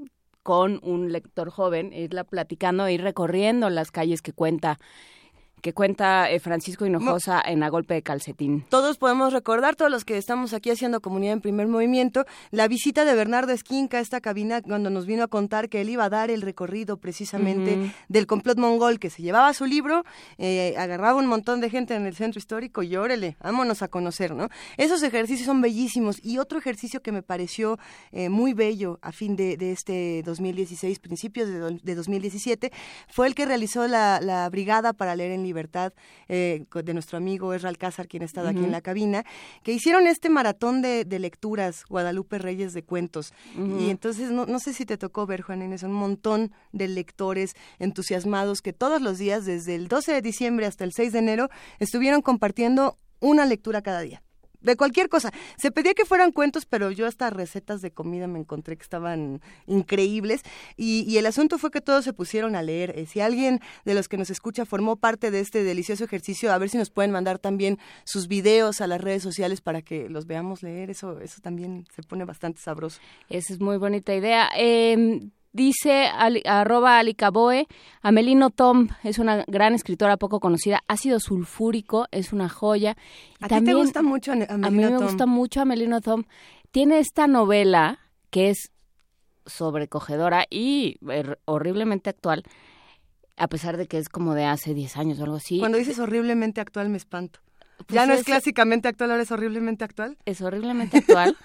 es eh, un, una- un reality show que consiste en un campo de concentración. Está, pero está, pues la premisa, la, la premisa no está muy lejos. Pues no, nada. O sea, estamos a, No, do- ya me dejaste sin palabras. estamos a dos momentos geniales de los creativos de llegar ahí. Bueno, a ver, eh, y, y jugando con esto que acabas de decir y yéndonos a estos libros juveniles que tuvieron tanto éxito, el, este, este libro, esta, esta trinidad de libros, esta trilogía de los Juegos del Hambre que de pronto apareció la noticia de que en Rusia los van a realizar, ¿será, será tan cierto como dicen o no? Y ahí podríamos irnos- podríamos rebotar con Amelino Tommy y pensar que, no, no, que si lo leen también lo van a querer hacer o, o qué va a pasar. ¿No? E- Estos, estos dilemas de la literatura, cuando la literatura comienza a, salirse de los libros. Pregunta arroba el diablito MX, Dan Brown. Pregunta con signos de interrogación. Pues no sé, tú dinos. Tú dinos, Dan Brown o, o no Dan Brown. Pues ese momento en el que todos leían, todos leímos, o bueno, o todo el mundo que estaba tirado en la playa o pasándose un rato leyó el código da Vinci. ¿Lo leíste? Sí. Yo no leí un cacho y me divertí muchísimo. Sí. Eh, Es que yo no, la verdad no sé tú, Juan Inés, pero, pero no hay que hacerle el feo a ningún libro hasta no leerlo. ¿no? O, que, o, o decir no gracias. O sea, le- puedes leer ¿no? una paginita y decir, ah, esto no es lo mío, pero, pero antes de, de leerlos, ¿por qué, le, ¿por qué le cerramos la página? ¿no? Eh, Estos, estas tremendas controversias que se hacen en las ferias del libro cuando llega el autor más eh, mainstream y dicen, pero es que ¿por qué quieren leer este tipo? que ah?". Bueno, pues yo no lo he leído, a lo mejor... eh, No, ¿quién todo lo que nos lo que nos pasó a los a los escritores de novela juvenil con Crepúsculo, como, bueno, pero es que o a usted o a ustedes Bueno, que ¿qué te- deben haber dicho ¿Qué te si van a leer vampiros, de veras van a leer eso, pero mira, Oye, pero qué, qué ni modo, interesante. abogamos por la libertad, cada quien que lee lo que le dé la gana. Dice Una, a ver, bueno. dile. Rosario Martínez, dirán que estoy loca, no, hombre, no jamás. Never. Aquí, me- ¿con qué, ¿con qué autoridad, Rosario Martínez? Pero bueno, a mí, todos estamos locos. a mí no me gustó Mujercitas por empalagosa. Deja tú lo empalagoso, lo mensajoso. ¿Te has dado cuenta la cantidad de mensajes que te trata de meter en el cerebro? Pues porque ella era hija de, de- de Luisa May Alcott. Una buena biografía de Luisa May Alcott, que no, no sé bien cuál esté traducida al español, pero ese sí era un personaje de locura, porque ella sí tuvo que mantener a la familia, porque el, el papá, como estaba muy ocupado este, transformando la educación, pues dar golpe no daba mucho. Entonces, la única que tenía algún talento y que tenía claro que alguien tenía que mantener a toda esa familia tan aristócrata y Ajá. tan pobre de, este, de Boston, pues era, era Luisa. Entonces, pues Luisa se dedicó a escribir novelas de folletín y novelas Todas las Luisas hacen cosas impresionantes. Las Luisas son unos seres muy raros. No te digo. No te digo. Oye- y entonces, bueno, pues sí, una biografía para que no más para que te des un quemón, Rosario Martínez, de cómo era, porque sí estaba como, un- como una cabra. A mí ya me está preocupando, Juana Inés, que no me haya sacado Dígame. todavía las cumbres borrascosas, que no me esté sacando toda que no esta nos estemos dando contra los contra los árboles y diciendo O sea, mira, es viernes 13. Yo, yo puedo seguir hablando de monstruos, pero si no me empiezas a hablar de cumbres borrascosas y de todas estas novelas que hemos conversado en otras ocasiones que sé que te cambiaron la vida para siempre, me voy, me voy a sacar de onda. Cuéntanos, ¿qué onda con las cumbres borrascosas? Cumbres borrascosas. Es, bueno, pues es sí esta novela del gótico estadounidense eh, de mm, Charlotte Bronte. Es de Emily, de Emily, Emily Bronte. Emily Bronte, de estas dos hermanas que estaban una peor que la otra, y que escribe esta novela de amores. eh, Luis Fernando Jusín dice Los bandidos de, Ro- de Río Frío, como no. También había, alguien más había dicho El Zarco. Pero bueno, en Cumbres Borrascosas se platica esta historia de dos personajes que se aman desde la infancia, pero que ella es la hija de la casa y él es un, pues, Cliff, ¿cómo se llama? Heathcliff. Heathcliff, perdón. él es lo que en correcto mexicano se llama un entenado, ¿no? Que está ahí en la casa, que lo, que lo crían, pero que siempre ha tenido, es este momento de, de la literatura en la que se piensa que algo hay en la sangre, en el nacimiento, en el, en el sino, ¿no? Que te hace estar como alucinado. Y entonces Heathcliff de pronto entraba en trances extrañísimos y era un personaje atormentado. salvaje. Tiene, Sí, es salvaje. Bataille tiene una gran, un gran ensayo sobre Heathcliff en la literatura y el mal, eh, sobre este, este personaje que no puede, que, que, que vive atormentado, ¿no? Y bueno, pues obviamente aquello termina fatal, pero, pero vale la pena, ¿no? Si uno quiere ponerse oscuro y pasar un rato con, con estos personajes, vale la pena Cumbres Borrascosas. Oye, ahí mencionaste a Bataille y no podríamos no mencionar la historia del ojo de Bataille como uno de estos libros que para los que se interesan en, en la filosofía, en la antropología, en, en las historias de las cosas, lean a Bataille, que a mí me parece un tremendo escritor. Pero a ver, si estamos en Cumbres Borrascosas, el salto más obvio de los obvios y que ni modo es, es Jane Austen. O sea, si estamos en Emily Bronte, nos tendríamos que ir a Jane Austen y tendríamos que hablar de Mr. Darcy. O sea, para hablar de sí, personajes pero que Mr. tienen Darcy, esta- nada, Mr. Darcy es un Heathcliff muy descafeinado. Bueno, Claro, ah, bueno. era, es intenso. Pero, pero ¿qui- ¿quién no leyó a los Jane Austen? intensos, pero obvio la película, porque eh, esas adaptaciones, tanto a cine como a televisión, son bastante dignas, o sea, están bien hechas. Y hay una, una adaptación muy reciente, una, una especie como de modernización de em, ¿Orgullo y justamente de? Orgullo y Prejuicio. ¿La zombie o la no zombie? No, no, no, sin zombies. No, no, simplemente es la misma historia, nada más que en contexto ac- actual, lo cual te habla horrores de lo que, lo que pasa con las mujeres. Porque si seguimos, tra- si la misma historia sigue funcionando, ¿Qué, qué versión actual es esta? Digo, para... para es una de Curtis. Sittenfeld y no me acuerdo cómo se llama. También involucra un reality show porque ya muchas de las novelas pop involucran reality shows. Eh, por cierto, nos escribió eh, Ali Caboe una vez más y dice, sí, ácido sulfúrico es esta historia del, del campo de concentración. Así es que buscan ácido sulfúrico de Amelino Tom, se- está en anagrama. Sí, en anagrama, se van a estremecer. Está, está bastante buena. Taylor Cadwell, dice Alfredo Marrón. Ándale. A mí lo que pasa es que empecé con Taylor Cadwell con esta novela donde cuenta su historia y entonces como era protestante dice que los niños tenían el pecado original y entonces no, nunca más. No, no sé, esa para que veas no, no me ha tocado, pero, pero la leemos y la, y la investigamos con todo gusto. A ver, eh, por aquí... ¿No has leído a Taylor Cadwell? Médico de cuerpos y almas No. y esas cosas. No, Pues pero, muchas- pero oye, ese es mi prejuicio, ¿eh? Sí sé que lo hago pues por prejuicio. novela, pues no, pues eran estas novelas históricas, sí, pues que tengo- estaban como en todas las bibliotecas, pues No, no soy la única. sí, en alguna discusión que tuvimos con, con todos nuestros amigos que estamos aquí entre todos haciendo comunidad, eh, del, del asunto con la novela histórica, de cómo a veces la novela histórica parece más un recuento de, de datos, si no es una novela histórica escrita con la suficiente malicia. Y yo, a mí- yo tengo a veces mucho prejuicio con es la que novela hay, histórica. es que hay de los dos tipos, porque había también aquellas que, como decía mi papá, este, se leen la ficha de la enciclopedia británica, imagínense cuántos años hace. Se leían la ficha de la enciclopedia británica y luego contaban las historias de sus tías y más o menos iban metiendo ahí Y, y que parece que los datos están metidos como calzador, ¿no? Esa es como la batalla de la novela histórica, cómo lograr que, que estos grandes acontecimientos tengan una historia además de esa historia, ¿no? La historia debajo de la historia. A ver, no, ya nos escribieron para decirnos que no hemos dicho en los libros de Irving Welsh, Transpotting y toda esta novela moderna que, que se aventó Irving Welsh, quien recientemente estuvo en nuestro país y qué coraje que no, no lo pude conocer. Chuck Palahniuk, Chuck Palahniuk, es el, el club de la pelea. eh, Bueno, ya nos estamos metiendo en los Oh. terrenos de los que están hablando. Ah, Choke, qué, qué bueno es Choke. A ver, lo- tanto Irving Welsh como Chuck Palahniuk son estos escritores contemporáneos que se han metido mucho a la cultura pop y que han hecho un... Es que no puedo, no, utiliz- no puedo utilizar palabras altisonantes esta hora, pero han hecho un revoltijo muy interesante de, de sentimientos para todas las generaciones que los leen. Eh, sobre todo Chuck Palahniuk con este libro de los monstruos invisibles, de Invisible Monsters, yo creo que sí cambió como la estética que teníamos de los narradores y también la estética que teníamos de los personajes, ¿no? Estos personajes que tienen un mundo muy vacío y que también algunos dicen, bueno, es que tendrían que haber, probablemente se inspiran en Bukowski para encontrarlo, ¿no? En todas estas novelas de mucho alcohol, de muchas drogas, eh, vale la pena leerlos, ¿cómo de que no? Dice Ricardo Bautista, Stefan Zweig, eh, por cierto, Ricardo Bautista, quien está, es, quien está armando, si, si no me equivoco, es de Stefan Zweig, quien está haciendo una obra de teatro sobre él, ¿Quién? ¿Quién? eh, Singer. Enrique Singer. Enrique Singer está haciendo, está preparando, o por lo menos en eso estaba la última vez que platicamos, una obra sobre Stefan Zweig. Eh, hay que recordar que Enrique Singer también puso esta sobre María Moliner, que se llama El Diccionario.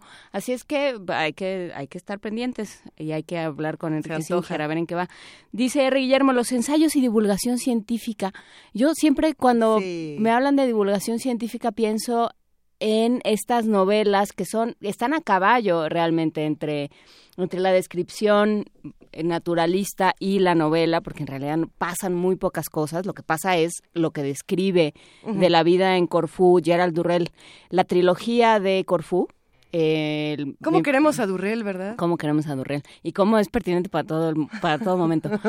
Lo, este, no Lawrence, sino Gerald, la trilogía de Corfú, eh, Mi familia de otros animales, Bichos y demás parientes y El jardín de las delicias.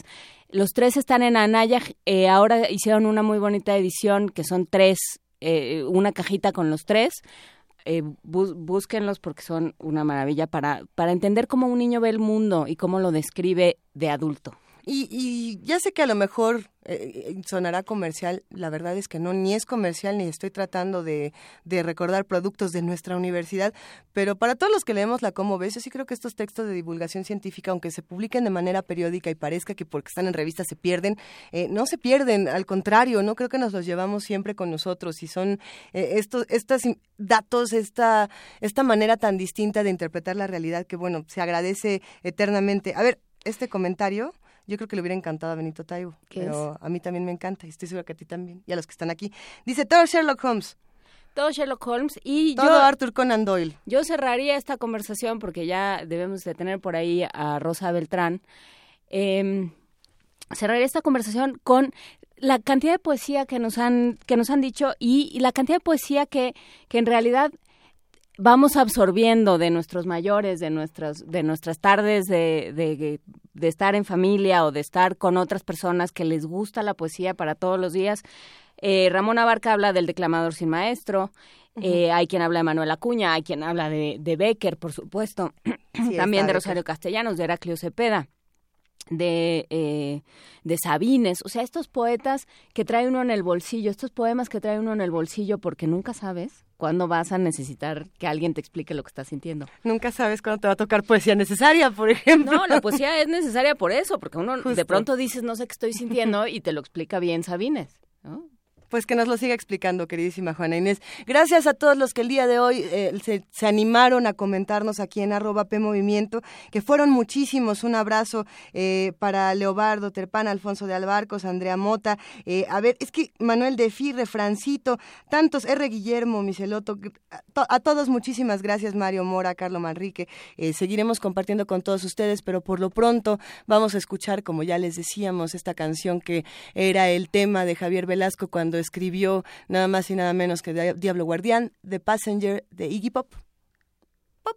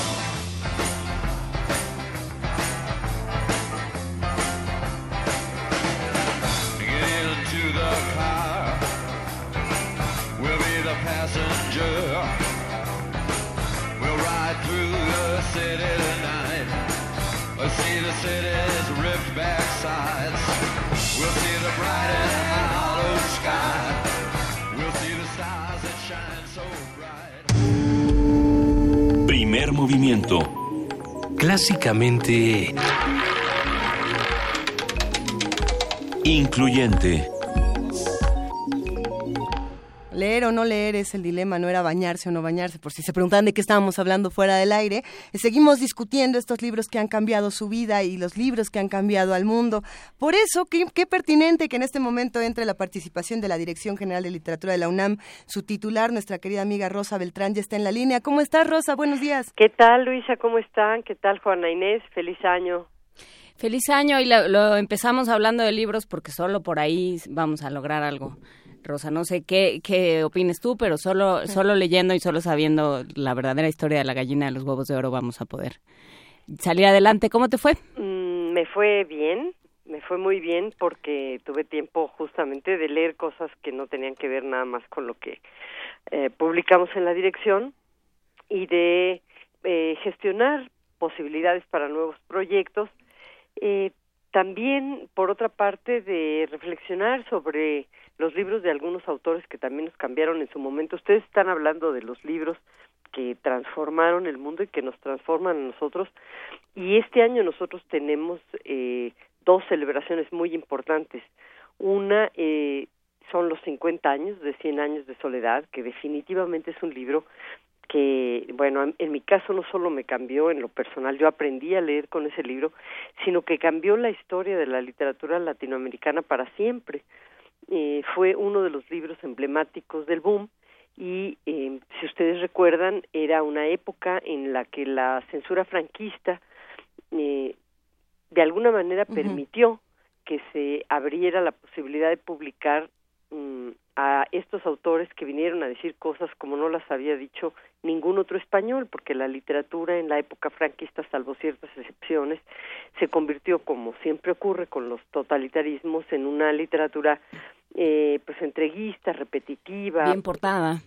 poco vanguardista, ¿no? Poco experimental y de pronto surge un libro como este que viene a explicar lo que es América Latina de una forma en la que los propios españoles eh, habían intentado explicársela con las crónicas de, de descubrimiento y de conquista, eh, esta mezcla de libros entre el Apocalipsis de San Juan y todos los mundos, las utopías imaginadas, eh, las devuelve García Márquez escritas de una manera extraordinaria, con un uso del lenguaje también que no, que no se había dado y transforma, por supuesto, la literatura del mundo, ¿no? Se le empieza a llamar realismo mágico en Alemania, causa también una conmoción y se empiezan a escribir muchos libros a la manera de es es una obra que se va a seguir leyendo que eh, qué bueno que eh, este homenaje hará que se repiensen las condiciones en las que fue escrita esta y, muchas otras novelas del boom eh, y que la van a visitar jóvenes que la leerán por primera vez. Yo digo que siempre me da mucha envidia pensar en alguien que no ha leído un libro como este porque sé lo que sí, no, Qué bonito. lo, lo, lo que te va a cambiar la primera vez que lo lees, eh, conocer a Melquiades y conocer este este mundo de piedras Claro. gigantescas como huevos prehistóricos y esa manera de nombrar las cosas. Y por supuesto el aniversario de Rulfo es ese otro grandísimo momento en el que vamos a tener porque eh, también se habla de Pedro Páramo y del Llano en Llamas como las obras que culminaron el proceso de la revolución, de la literatura de la revolución, pero es muchísimo más que eso, ¿no? Es haber conseguido captar una realidad que ocurre en diversos planos, que en términos temporales hay que ubicar de una manera imposible, mm, pero a la vez que representa una forma de sentir, de percibir, que une eh, el México que hereda la cultura española, pero un México prehispánico también que está ahí, que tiene una forma distinta de eh, relacionarse con sus muertos que están vivos, que siguen vivos, y esto va a adquirir significados nuevos por la relación con la muerte que tenemos en este momento, con nuestros muertos vivos o nuestros muertos no nombrados o nuestros muertos que no acaban de morirse. Estas dos son obras que sin duda me transformaron, nos transformaron y que vamos a revisitar este año. Eh, hablando de muertes, la de Piglia Sí, Ricardo Piglia, sí, sí, sí. eh, de, de la que tanto se ha hablado en los últimos días, pues hará también que se lo lea, porque es un autor difícil eh, y poco encontrado, ¿no? No no se puede localizar su obra tan fácilmente en el mercado y basta con que un autor como este muera para que se vuelvan a reeditar sus obras y para que la gente pueda entonces tener un conjunto, una visión de conjunto de quién, quién es Piglia. En la dirección de literatura en particular hay una colección muy bonita eh, que se llama Los cuentos y sus cuentistas, según sus cuentistas, que son teorías del cuento compiladas por Lauro Zavala. Son varios Wow. volúmenes. Justo hablábamos de ellas en este momento, querida Rosa, la teoría de los cuentistas. Exacto. Claro. Y creo que cada, cada vez que alguien habla de cómo se escribe el cuento o que asiste a un taller, no puede evitar mencionar la tesis de Piglia, que es fantástica, es una de las mejores maneras de describir cómo se construye un cuento, esta idea de que un cuento tiene dos historias, siempre, siempre narra dos historias. Una es la que estamos leyendo y otra como un iceberg, como la parte gruesa de un iceberg, es la que subyace esa historia y es la que no se dice. Y el ejemplo que él da es el de un hombre que va al casino, gana y se suicida. Y la segunda historia estaría contando eh, las razones por las que se suicida, ¿no? Es decir, esa, explicando esa paradoja sin tener que nombrarla. Eh, Piglia es un gran cuentista y eh, contrariamente a lo que se piensa cuando se habla, por ejemplo, de una obra como Respiración Artificial, que es tan compleja y tan literaria, sus cuentos son relativamente fáciles de leer y son emotivos.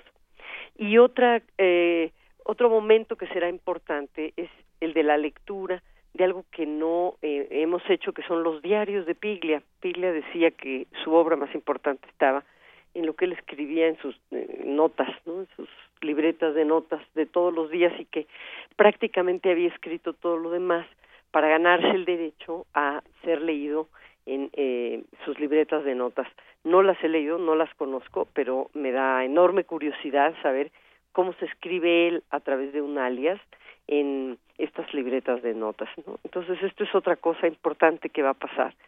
Y, y por último, porque quisiera hablar de esto más extensamente el próximo viernes, Claro que sí. en el que va a cambiar, eh, van a cambiar muchas cosas, nos van a hacer repensar eh, el mundo y, y acercarnos a una literatura, eh, a una lectura política del mundo, el, el 20 de enero, eh, será mm, la forma en la que hemos decidido a través de, de varias actividades a iniciar la reflexión en los jóvenes de lo que ocurre y articular un discurso desde la literatura, como ustedes decían, porque desde ahí es de donde se puede hacer, que permita hacer esta lectura política de nuestro momento histórico. Es decir, que permita hacer una reflexión que aborde eh, temas como el de derribar muros lingüísticos, idiosincráticos, psicológicos, geopolíticos, Leer a los que nos caen mal. Siempre eso es un tema. Pues sí, leer a, lo que, a los que nos caen mal, eh, leer a, de otra manera a quienes desde la política están hablando de modo eufemístico de lo que ocurre y no nos permiten entonces hacer un análisis certero y, y, y confrontar y discutir eso que nos está cambiando, ¿no? El muro de los eufemismos es terrible y lo que pa- lo que pasa en política, por un lado el silencio de nuestros gobiernos, por otro lado esa cámara de eco de los medios de comunicación y de las redes sociales que repite y repite verdades, supuestas verdades que se convierten en tales por la mera repetición. Mm, eh, nos es, es una forma de ceguera, ¿no? Nos pone un velo que no nos per- nos nos eh, hace, por ejemplo, llamar retos o desafíos a lo que en realidad son amenazas. Nos hace llamarle diálogo constructivo a procesos que en realidad hablan de colonización. Eh, nos habla de seducción a través de esta figura que es eh, Trump, eh, cuando en realidad estamos ante un fenómeno de abuso de poder, ¿no? Entonces, eh, todos este- estos muros, incluso el muro de los compartimentos estancos, es decir, pensar que la literatura solo habla de literatura, esto es, es algo absolutamente falso. ¿no? La literatura nos ayuda a hacer una lectura política del mundo y una lectura política de lo que se dice y lo que se dice también es literatura, es literatura oral.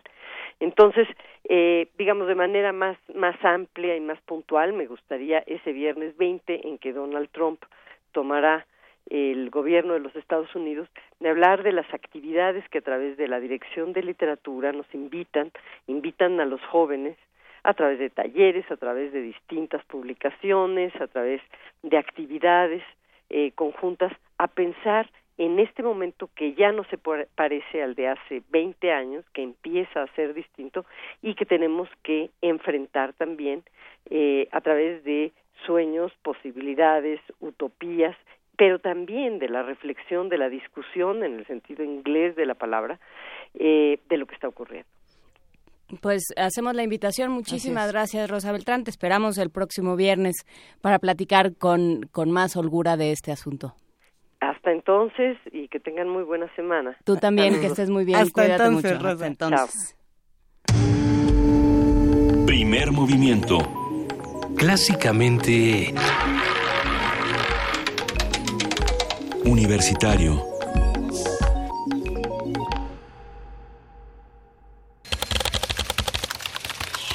Informativo. La UNAM. Luis Andrés Espino Baraja se convirtió en el primer egresado de la Escuela Nacional de Estudios Superiores Morelia en obtener el grado de licenciado. El universitario inició actividades docentes en esa entidad académica en 2012. Investigadores de la Facultad de Estudios Superiores Iztacala obtuvieron el primer lugar del Premio en Investigación en Nutrición 2016. Los académicos son autores de un artículo difundido en la revista británica de salud pública BMC. Nacional. Más de 10.000 personas se manifestaron en el centro de Mexicali, Baja California, contra el aumento de los combustibles y la privatización del servicio de agua potable. Integrantes de 50 organizaciones civiles y sindicatos anunciaron que participarán en una megamarcha el próximo 31 de enero del Monumento a la Revolución al Zócalo Capitalino en contra del aumento a las gasolinas.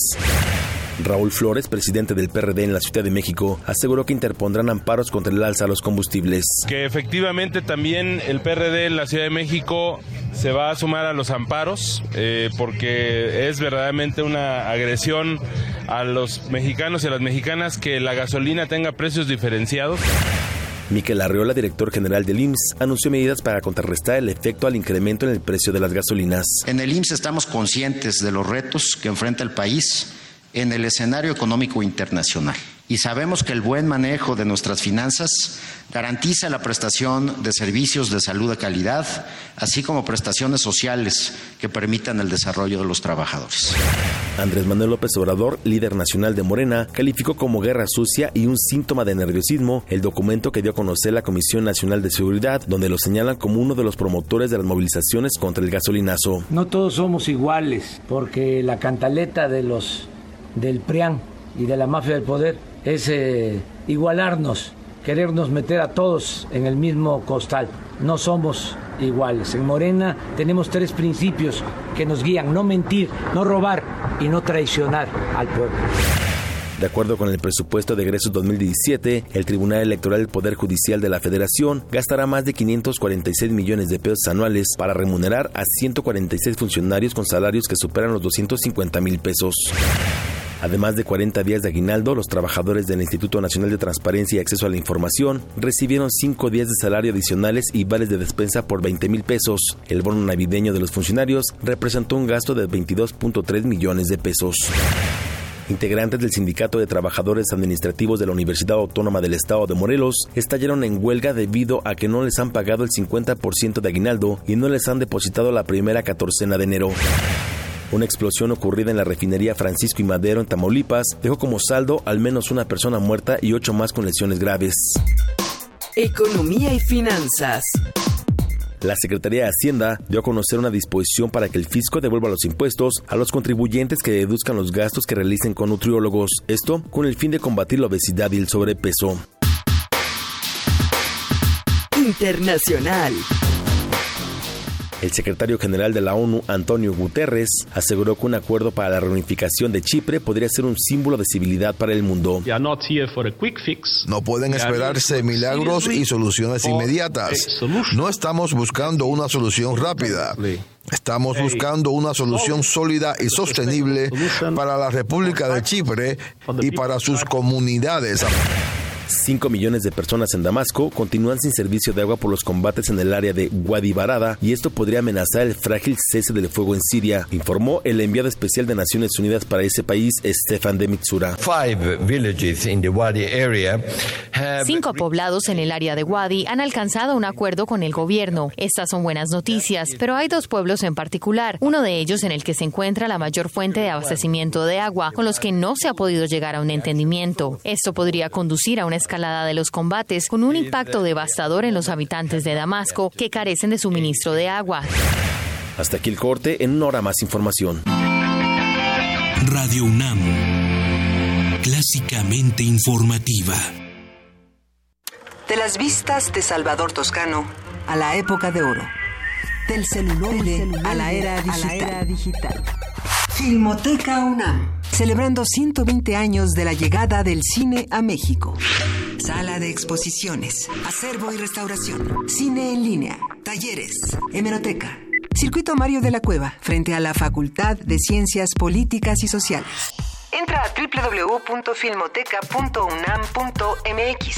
Ahí encontrarás la oferta visual que tenemos para ti. Filmoteca UNAM. La consulta indígena va. La Comisión de Pueblos y Barrios Originarios y Comunidades Indígenas Residentes de la Asamblea Constituyente realizará una consulta indígena. Del 13 de diciembre de 2016 al 20 de enero de 2017 se llevará a cabo la consulta indígena en la Ciudad de México. Podrán conocer y participar sobre los derechos que incorporará la Constitución Política de la Ciudad de México. La consulta indígena va. Instituto Electoral del Distrito Federal. Cuando piensas en China, piensas en Chop Suey, dragones, Pekín, galletas de la suerte,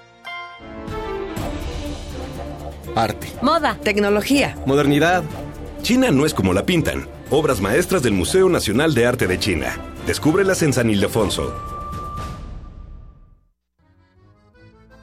El Gran Palais de París, una de las sedes más emblemáticas de la cultura en Europa, presenta, después de seis décadas, la más grande exposición dedicada al arte mexicano. México 1900-1950. Diego Rivera, Frida Kahlo, José Clemente Orozco y las vanguardias. Las manifestaciones artísticas y el patrimonio cultural de México están orgullosamente presentes en el mundo. Secretaría de Cultura, Gobierno de la República.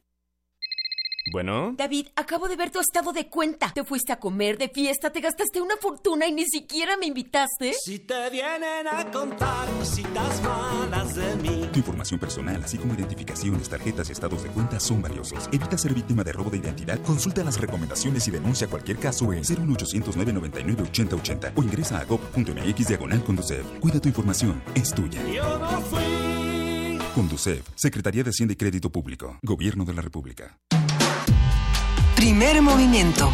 Podcast y transmisión en directo en www.radiounam.unam.mx.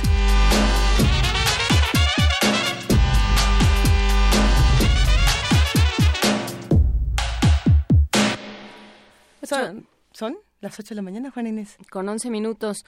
Eh, a ver, hay que, hay que decir que tenemos boletos para, tenemos tres pases dobles para el partido Pumas Cruz Azul del domingo a las 12, en, obviamente en el Estadio Olímpico México 68 en Ciudad Universitaria.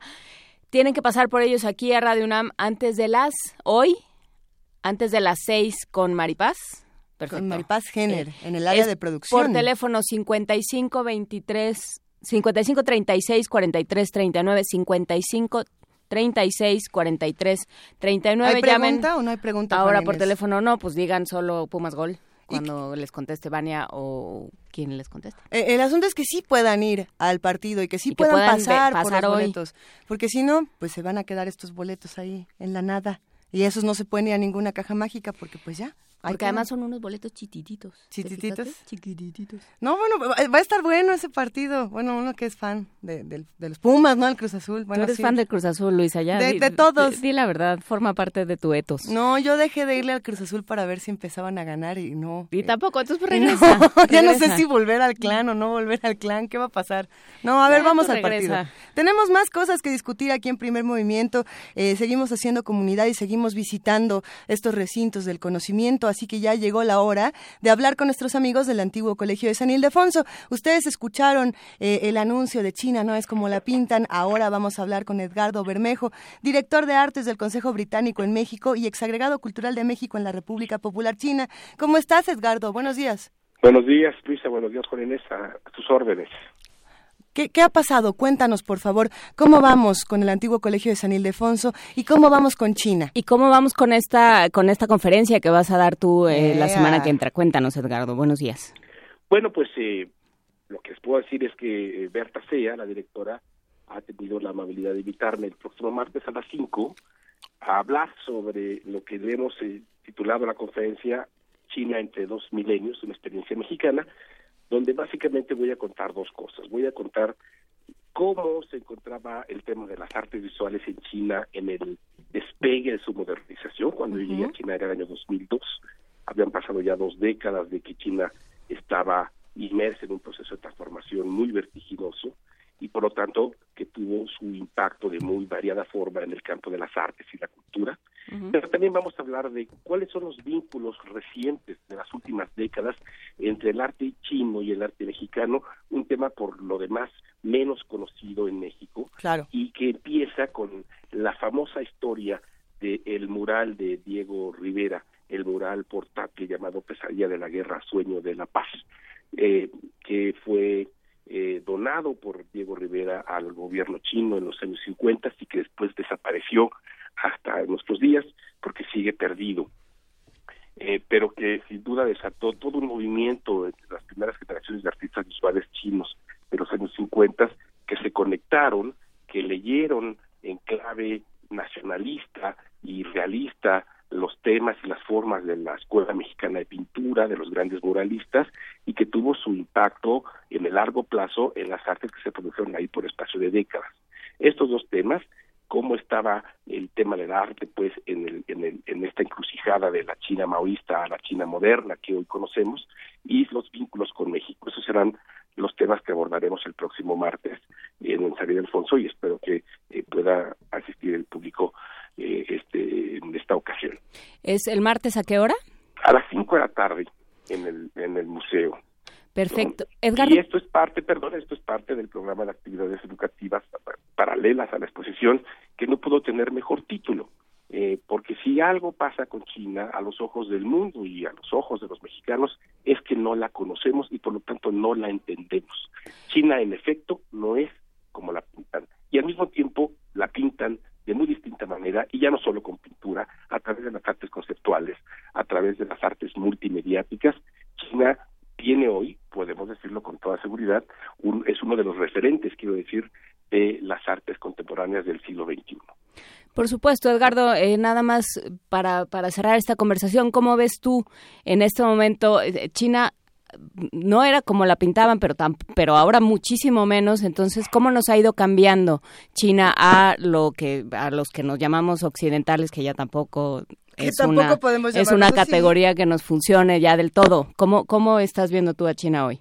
Bueno, curiosamente eh, eh, el tema de China y el tema el tema de México adquieren ahora una especial relevancia en la coyuntura de Estados Unidos, porque como todos sabemos, en el discurso de Donald Trump, China y México aparecen como los enemigos eh, por distinta naturaleza. China un, rival comercial, México un rival en muchos otros sentidos.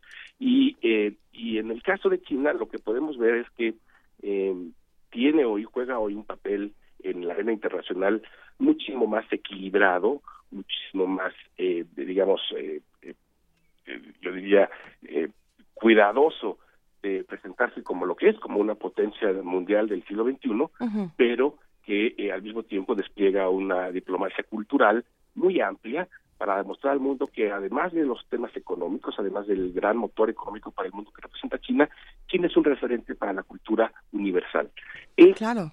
a fin de cuentas, la civilización más antigua sobre el planeta y se habla el mismo idioma y se escribe de la misma manera que se escribía hace dos mil años y esta continuidad en su en su tradición civilizatoria la hace que eh, pueda a su vez dialogar con otras formas, con otros eh, formatos en los lenguajes artísticos del siglo XXI y como decía yo, lo que se ve en la exposición y lo que veremos en la conferencia es es es un resumen de China como una nación conectada con Occidente, una nación que conversa, una nación cosmopolita, una nación que genera arte de muy distinta índole y que en muchas ocasiones eh, establece un diálogo crítico con su propia realidad.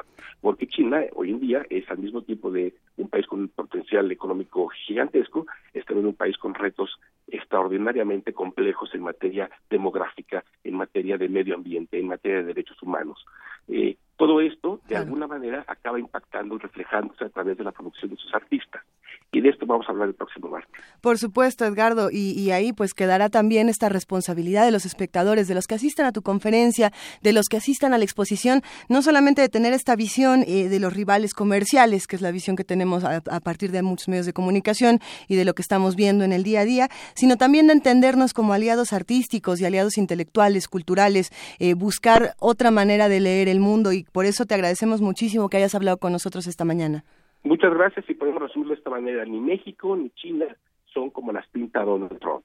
Eso, bien dicho Edgardo Bermejo, te mandamos un gran abrazo, muchas gracias por hablar con nosotros. Recordamos que esta conferencia es este martes 17 de enero a las 5 de la tarde en, eh, en San Ildefonso. La entrada es libre para todo el mundo que quiera ir, así es que láncense este martes a las 5 de la tarde a escuchar China entre dos milenios, una experiencia mexicana con Edgardo Bermejo, director de artes del British Council de México y eh, ex agregado cultural en la República ¿Cuál de las repúblicas? La República Popular China. La Popular China, en Por supuesto. Muchas gracias, Edgardo. Hasta luego. Hasta luego. Primer movimiento clásicamente incluyente. Y como estábamos hablando de libros y también estamos hablando de China, a ver qué libros chinos y qué libros nos van a regalar. Todo tenemos chinos. Nosotros no tenemos chinos. ¿Qué libros tenemos para regalar, Juana Inés? Tenemos, eh, ya se nos acabó la caja de alianza, ya con esto estoy, seguimos sin averiguar quién nos las mandó, pero muchísimas gracias a quien nos la haya mandado. ¿Ya se acabó? ¿Ya no hay más libros de alianza? Si en realidad no era para nosotros, se equivocaron, lo sentimos en el alma porque ya regalamos todo lo que había dentro. tenemos dos ejemplares de la colección de cátedra, de la, editado por cátedra en la colección Letras Universales, más bien eh, de este muchacho Lev Tolstoy, León Tolstoy, Ana Karenina, y este libro que... Un ejemplar. Tenemos uno y, creo que además debería entrar en estos libros que nos han cambiado la vida. Es El Paraíso Perdido de John Milton, este, este poeta maravilloso, eh, nacido en Londres en 1608 y que además creo yo que Paradise Lost, Paraíso, Paraíso Perdido, cambió también la manera en la que escribimos y leemos poesía. Eh, dense un clavado a este poema épico, a este poema inmenso, bellísimo que les va a encantar. Los vamos a regalar por teléfono 55 55 36 43 39, 55 36 43 39, dos ejemplares de Ana Karenina y uno de El Paraíso Perdido de Milton, cortesía de Alianza. Muchísimas gracias. Y por lo pronto nos vamos a nuestra nota nacional. Quédense con nosotros porque vamos a hablar de este tema que desde 2016 ha dado muchas vueltas. De hecho, quizá podríamos regresarnos unos añitos más para atrás para saber cómo llegamos hasta acá. Se trata de la Ley de Seguridad Interna. Vamos a escucharlo. Primer movimiento. Clásicamente... Diverso. Nota Nacional. Los legisladores y el Consejo Jurídico del Ejecutivo Federal, Humberto Castillejo Cervantes, coincidieron en que el Estado mexicano necesita una ley de seguridad interior que no dependa del ejército para realizar tareas de seguridad pública. Con esta ley, las Fuerzas Armadas regresarían a los cuarteles y se regularía su papel en medio de una emergencia nacional.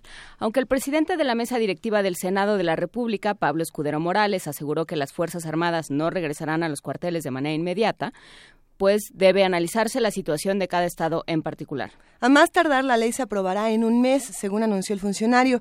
Y el día de hoy vamos a analizar la discusión en torno a la ley, qué se propuso, qué se ha dicho y en qué esperamos que termine, si es que ha cambiado algo esta discusión. Nos acompaña el maestro Alberto Erubiel Tirado, el Erubiel que sí nos cae bien, coordinador del Programa de Seguridad Nacional y Democracia en México. B de bueno. Con B de bueno, exactamente. Lo puedes poner en tu escudo de armas. Queridísimo.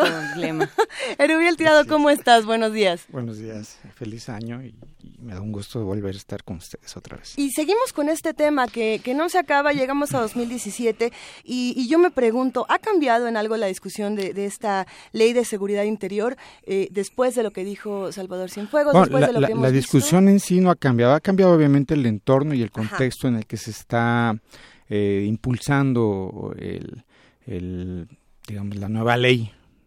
Eh, como comentamos todavía el año pasado, en realidad es una, una, reformulación de un, de un intento que se dio en los últimos, uh, la parte final del sexenio de Calderón, reformando, no, ahí no estaban impulsando una nueva ley, sino estaban reformando la ley de seguridad nacional. Uh -huh. y, y prácticamente era el mismo esquema. Y la novedad con la nueva propuesta, la ley de seguridad interior, uh -huh. Además de que hay un cambio de términos y una cuestión ahí de definiciones que inducen a una confusión, yo creo que todavía mayor. A, a, incluso para los especialistas. Por si nos ¿no? faltaba. Sí. Ok, vamos a ir agregando este, qué cambia, ahora sí, es más sí, confusa. Okay. Sí, este, pues vienen eh, y eso no, no, se ha discutido, lo, lo, comentamos aquí también, sobre el alcance de las nuevas atribuciones que se le piensan dar a, a, al ejército cuando intervenga en estas situaciones de, pues de crisis o de, o de o de grave riesgo a la seguridad interior, como le llaman ellos en la ley, ¿no? Uh -huh. Entonces, el punto es exactamente que Mm, se ha, ha, habido solamente una discusión en la, en la, en la superficial, en algunas cuestiones de forma. Este, eh, digo que hay una cuestión de que llama la atención en cuanto al contexto, porque originalmente se pensaba que esta ley avanzase en el proceso legislativo este, de, desde el año pasado, ¿no?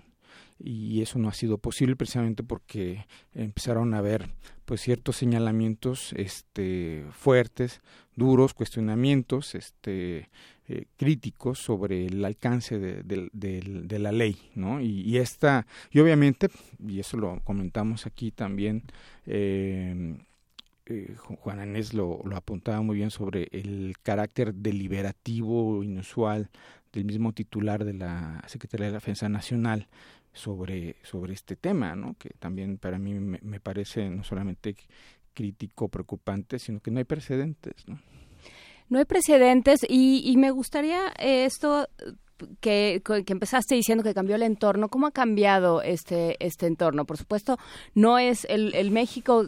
Eh, es y no es el mismo el México de, en el que hablábamos la última vez que nos encontramos en Rubiel al México de hoy, ¿no? Es un México mucho más crispado, mucho más enojado y que empieza el año pobre eh, y, y con, con, sentimiento de saqueo. Aquí habría que, de alguna manera, eh, y lo pongo sobre la mesa quizá con ánimo provocador y, y provoquemos. y, y, no sin este y, y, sin bromear porque la situación no está precisamente para este esquema de, de, de, de, bromear con una realidad que se que se crispa que se pone fuertemente eh, mala en contra de la mayoría de la gente. Pero uh, si nos ponemos a pensar si todo hubiese salido bien con el esquema, eh, digamos, tecnocrático superficial con el que se está impulsando la ley de seguridad interior y hubiésemos llegado al fin del año pasado con una ley de seguridad interior que hubiese entrado en vigor el primero de enero de 2017, este, quizá tuviésemos ahorita en algunas zonas de la República este, el ejército validando su intervención y reprimiendo la, la, la, protesta social por el gasolinazo. Digo, estoy hablando en términos de, de, de, de, la suposición sí. con, con bueno, base es algo que en se este, ha dicho en este muchísimo es precisamente días. el riesgo, ¿no? Eh, paradójicamente, eh, digo, qué bueno que no ha ocurrido así, pero en realidad es un, ese es un escenario posible y la, y la ley de seguridad interior da ese tipo de posibilidades, ¿no? Aunque, repito, en el discurso se dice, y, está el reconocimiento de las mismas Fuerzas Armadas diciendo, pues no, estamos desgastados, no estamos para policías, sin embargo no se muestran como que este, sí queremos hacerla de policía siempre y cuando nos perdonen todos nuestros pecados. perdón por la simplificación, pero ese es básicamente el esquema de la ley. ¿no? Y, y, no es que no tengan una protección legal, la tienen por una decisión de la Corte desde los años 90. ¿Sí? Por la, una, hay, jurisprudencia al respecto y eso es norma, pero no es suficiente, ¿no? Y, y, en realidad, a lo largo de estos últimos 20 años, no solamente se ha ido conformando una actividad que se dice, porque eso también hay que señalarlo y me parece un poco cínico por parte tanto de, algunos sectores del gobierno y, y, de algunos comentaristas en el que dicen, bueno, la ley de seguridad interior no va a hacer nada más que reconocer lo que ya están haciendo, ergo, lo que están haciendo no es muy debido, que digamos, y, y si vamos más allá es ilegal. Y si todavía vamos más allá es inconstitucional. Y si todavía nos ponemos más estrictos, estamos este, validando o, cubriendo conductas que pueden ser sujetas a, a las normas internacionales penales. Eso no es tan, no es, no es tan sencillo. Entonces, a lo que voy es que eh, esta cuestión de normalizar, entre comillas, este, no nos está llevando a una discusión clara y correcta sobre el papel que deben tener las Fuerzas Armadas en democracia y en una situación precisamente de que sean en efecto el último recurso, ¿no? Y en una situación que no se ha declarado como de guerra. Es correcto. Pero entonces, si las Fuerzas Armadas dicen, es que no queremos, es que no, es que nos están desnaturalizando, que fue con lo que nos quedamos en 2016, ¿no? Eh, ya no podemos, o bueno, lo hacemos, pero si nos lo perdonan. Y por un lado está justamente lo que acabas de decir, ilegal e inconstitucional lo que se está realizando.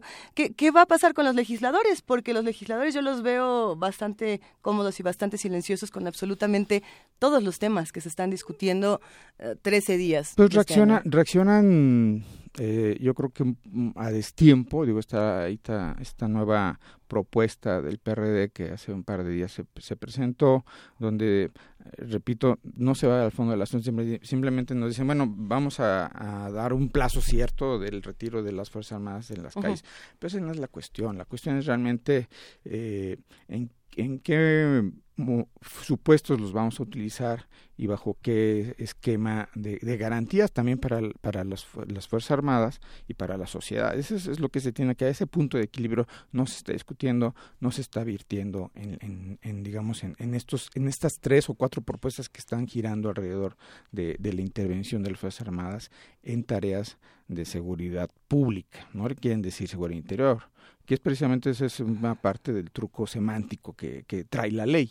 Y ese yo creo que ese es a lo que tenemos que ir apuntando. Decía hace rato que se ha ido conformando también este esquema de, pues, de cobertura. Cuando revisamos, por ejemplo, los instrumentos internacionales de protección de derechos humanos, este toda esta eh, eh, pues, novedad que nos trajo la reforma de 2011 en la Constitución, eh, vemos las reservas que hace México eh, en algunos de estos instrumentos y estas reservas si uno lo, lo, revisa con lupa pues en realidad apuntan a darle cobertura a, a, a la eventual comisión de delitos de lesa humanidad que son imprescriptibles o crímenes contra la humanidad eh, si es que lo cometen este, agentes del Estado. En este caso se apunta claramente a, a, miembros de las Fuerzas Armadas. Entonces hay todo un esquema de, de, de cobertura en ese sentido.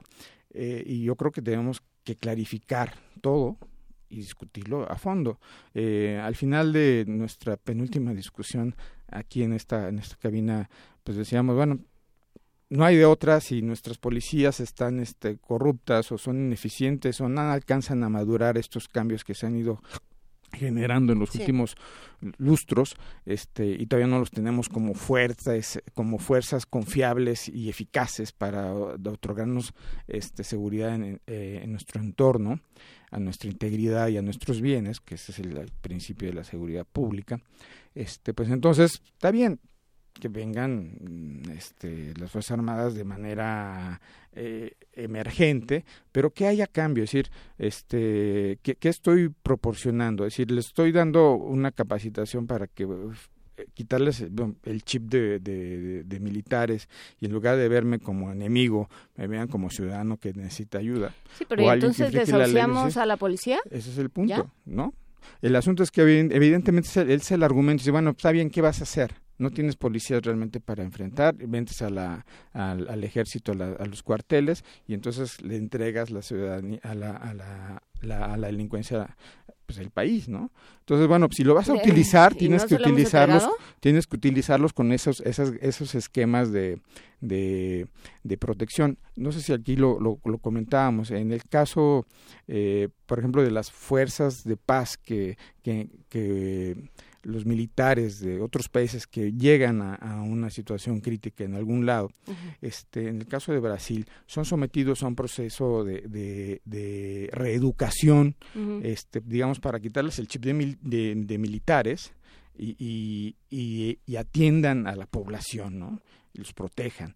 Y cuando regresan a su país de nuevo, después de la, de la misión de paz, pues, digamos, están ahí un año o seis meses, vuelven a ser reentrenados para, volverlos a cambiar. Exacto, para, para su posición militar. Nosotros no tenemos un solo mecanismo de ningún tipo salvo los salvo los papeles este llámenme como quieran que sí uso de la fuerza lo que quieran pero eso no nos ha servido de nada es que yo creo, yo lo que estoy viendo y, creo que en ese sentido cambió el contexto otra vez porque porque es una un patrón que se está repitiendo y que se ha repetido de manera cada vez más vertiginosa en este sexenio me parece a mí que es lo que se necesita es contención.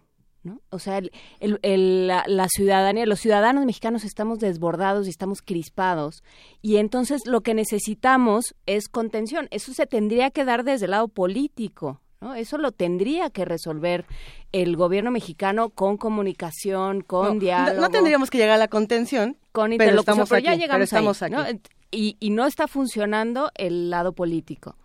¿Qué queda? ¿La fuerza? O, o, o, sea, realmente eh, eh, las, las escenas que se nos presentaron en las semanas pasadas eran de una sociedad desbordada. De ingobernabilidad. De ingobernabilidad. Y entonces dices, perfecto, no tengo, no tengo policías que son los que tendrían que hacer esta contención, pero tengo ejército. que tampoco, que tampoco está funcionando y las imágenes lo demuestran. ¿Qué escenario se nos está planteando? ¿Y, ¿Y dónde cae esta ley de seguridad interior? La ley de seguridad interior cae más en un esquema de, digo, lo hemos comentado, de, de salvaguarda de responsabilidades para las Fuerzas Armadas en caso de que si los utilizan para contener y reprimir lo que sea, este, no sean sujetos a, una responsabilidad incluso de carácter internacional. Eh, los otros aspectos de la, de la ley que también hemos comentado y que son alarmantes, son graves, es esta disposición eh, o este conjunto de disposiciones de, de hacer uso de todos los recursos a su alcance para hacer acopio de información sin ninguna restricción y sin ninguna cuestión de, de, garantía ciudadana sobre la información que tienen. ¿no? Es decir, pueden acceder a cualquier base de datos existente en el país con la mano en la cintura y sin ninguna responsabilidad. ¿Esto lo dice la ley? Eso lo dice la ley. Ok. Sí. Una vez que se, se le valida la intervención por una cuestión de, de, de riesgo a la seguridad interior, este, pueden hacer acceso, pueden acceder a cualquier tipo de base de datos, ¿no? Tremendo, o, intervenir comunicaciones sin que nos enteremos o que se valide a posteriori a lo mejor judicialmente, pero no hay garantías de ningún tipo. Entonces, este tipo de situaciones en realidad lo que hacen es empoderar a un sector que no nos va a rendir cuentas y que si hay abusos y si se conocen, este, difícilmente vamos a poder hacer que se castigue, ¿no? que haya responsabilidades. A ver, queda un mes. Queda un mes y ya para cerrar esta conversación, ¿qué tanto va a poder cambiar en este mes antes de que se apruebe o no la, no la ley? ¿Qué, ¿Qué, es lo que puede ocurrir? Porque nosotros seguimos viendo estas imágenes de las protestas todos los días, de la crispación social que menciona Juan Inés todos los días. Los ojos de, de quienes lo tienen que aprobar. Claro, ahorita hasta donde sé se están planteando cosa que no estaba contemplada y eso es uno de los cambios que hubo desde el inicio. Digo, además de que este el discurso o las apariciones públicas de, algunos actores políticos que han estado dando la cara promoviendo esta ley, hablo del PRI y del PAN, este que, primero se nos presenta y pues ya tenemos esta esta propuesta de ley de seguridad interior y, contamos con, con, la anuencia del secretario de la defensa. Bueno, ¿y qué dice la CNDH? ¿No fueron con la CNDH o hubo alguna serie de discusión con especialistas, con la sociedad civil, todo eso?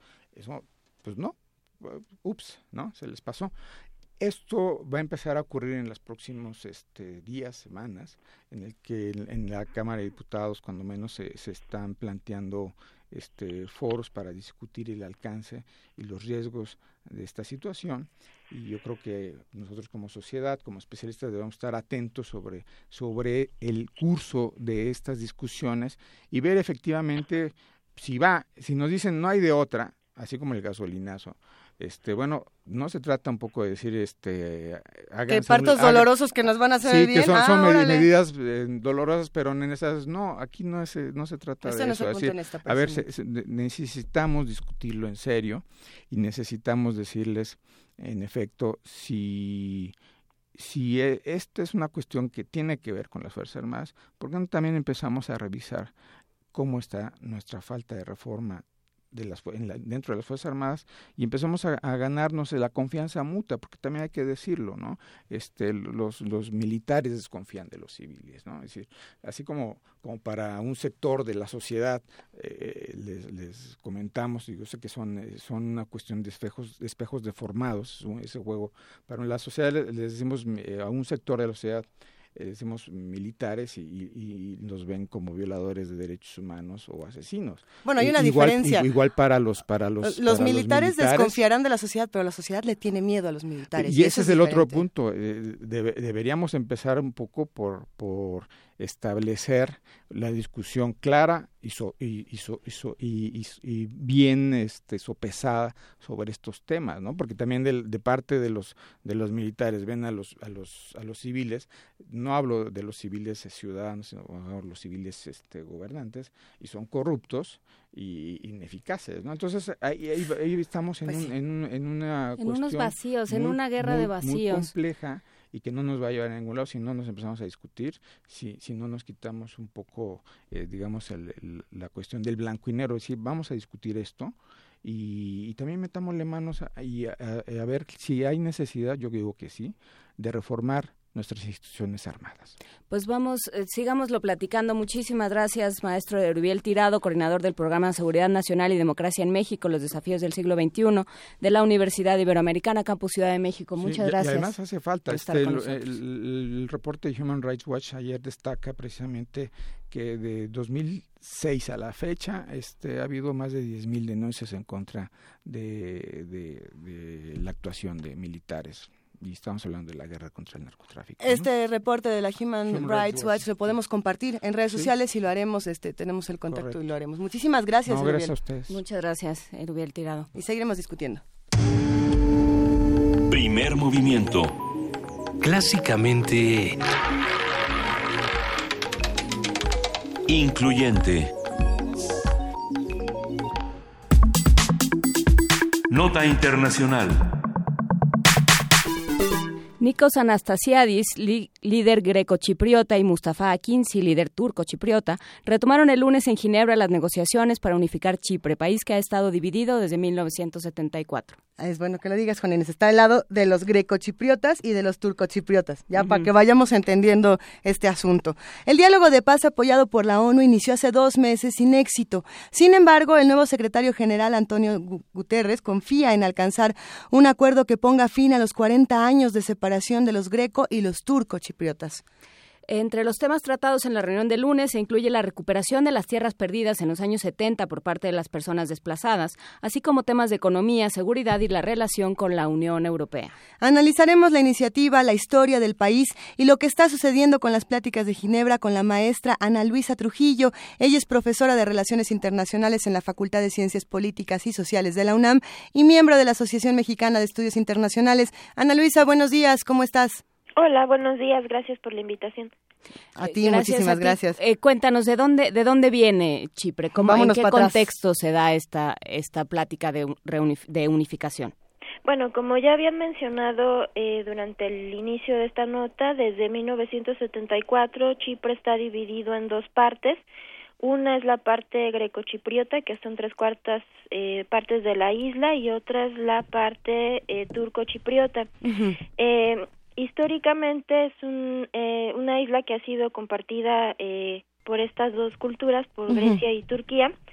En 1974 hay un intento de golpe de Estado por parte de una facción eh, greco-chipriota que quería la anexión completa al país de Grecia y esto es aprovechado por el ejército turco que invade la parte norte de la isla y permanece ahí desde entonces.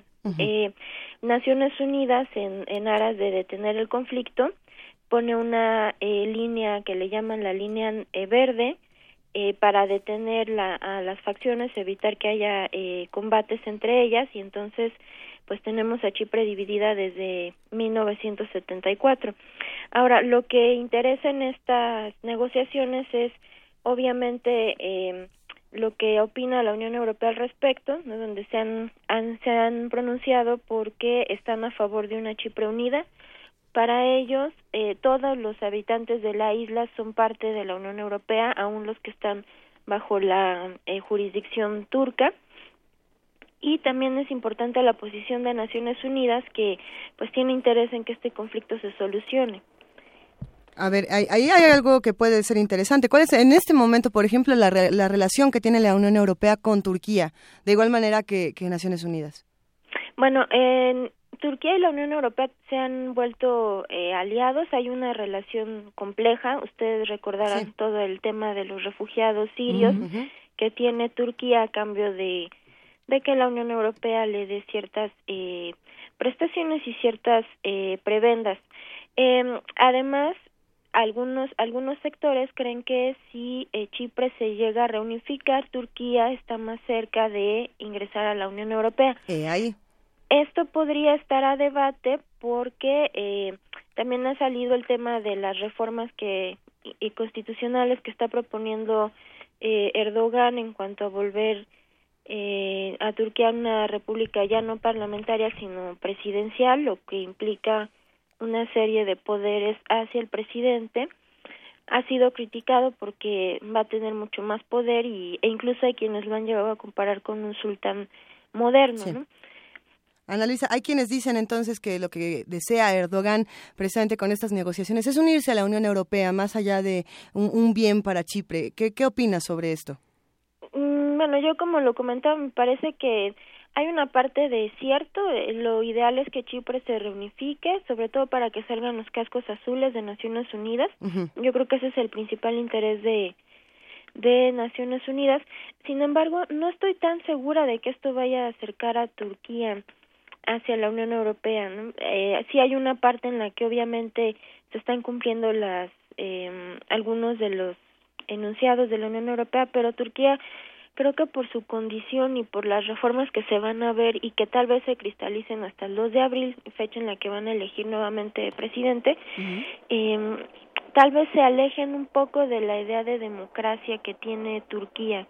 Y culturalmente son muy distintos. Yo creo que eh, no hay posibilidad de que Turquía y la Unión Europea se... Eh, bueno, Turquía vaya a ser miembro de la Unión Europea en algún momento, sin embargo, creo que la relación va a mejorar bastante con esto. Eh, maestra Ana Luisa Trujillo, eh, no es la primera vez que se dan ese tipo de pláticas, ya se habían dado en 2004 y no fructificaron. ¿Qué, qué podría pasar ahora que fuera diferente o nada?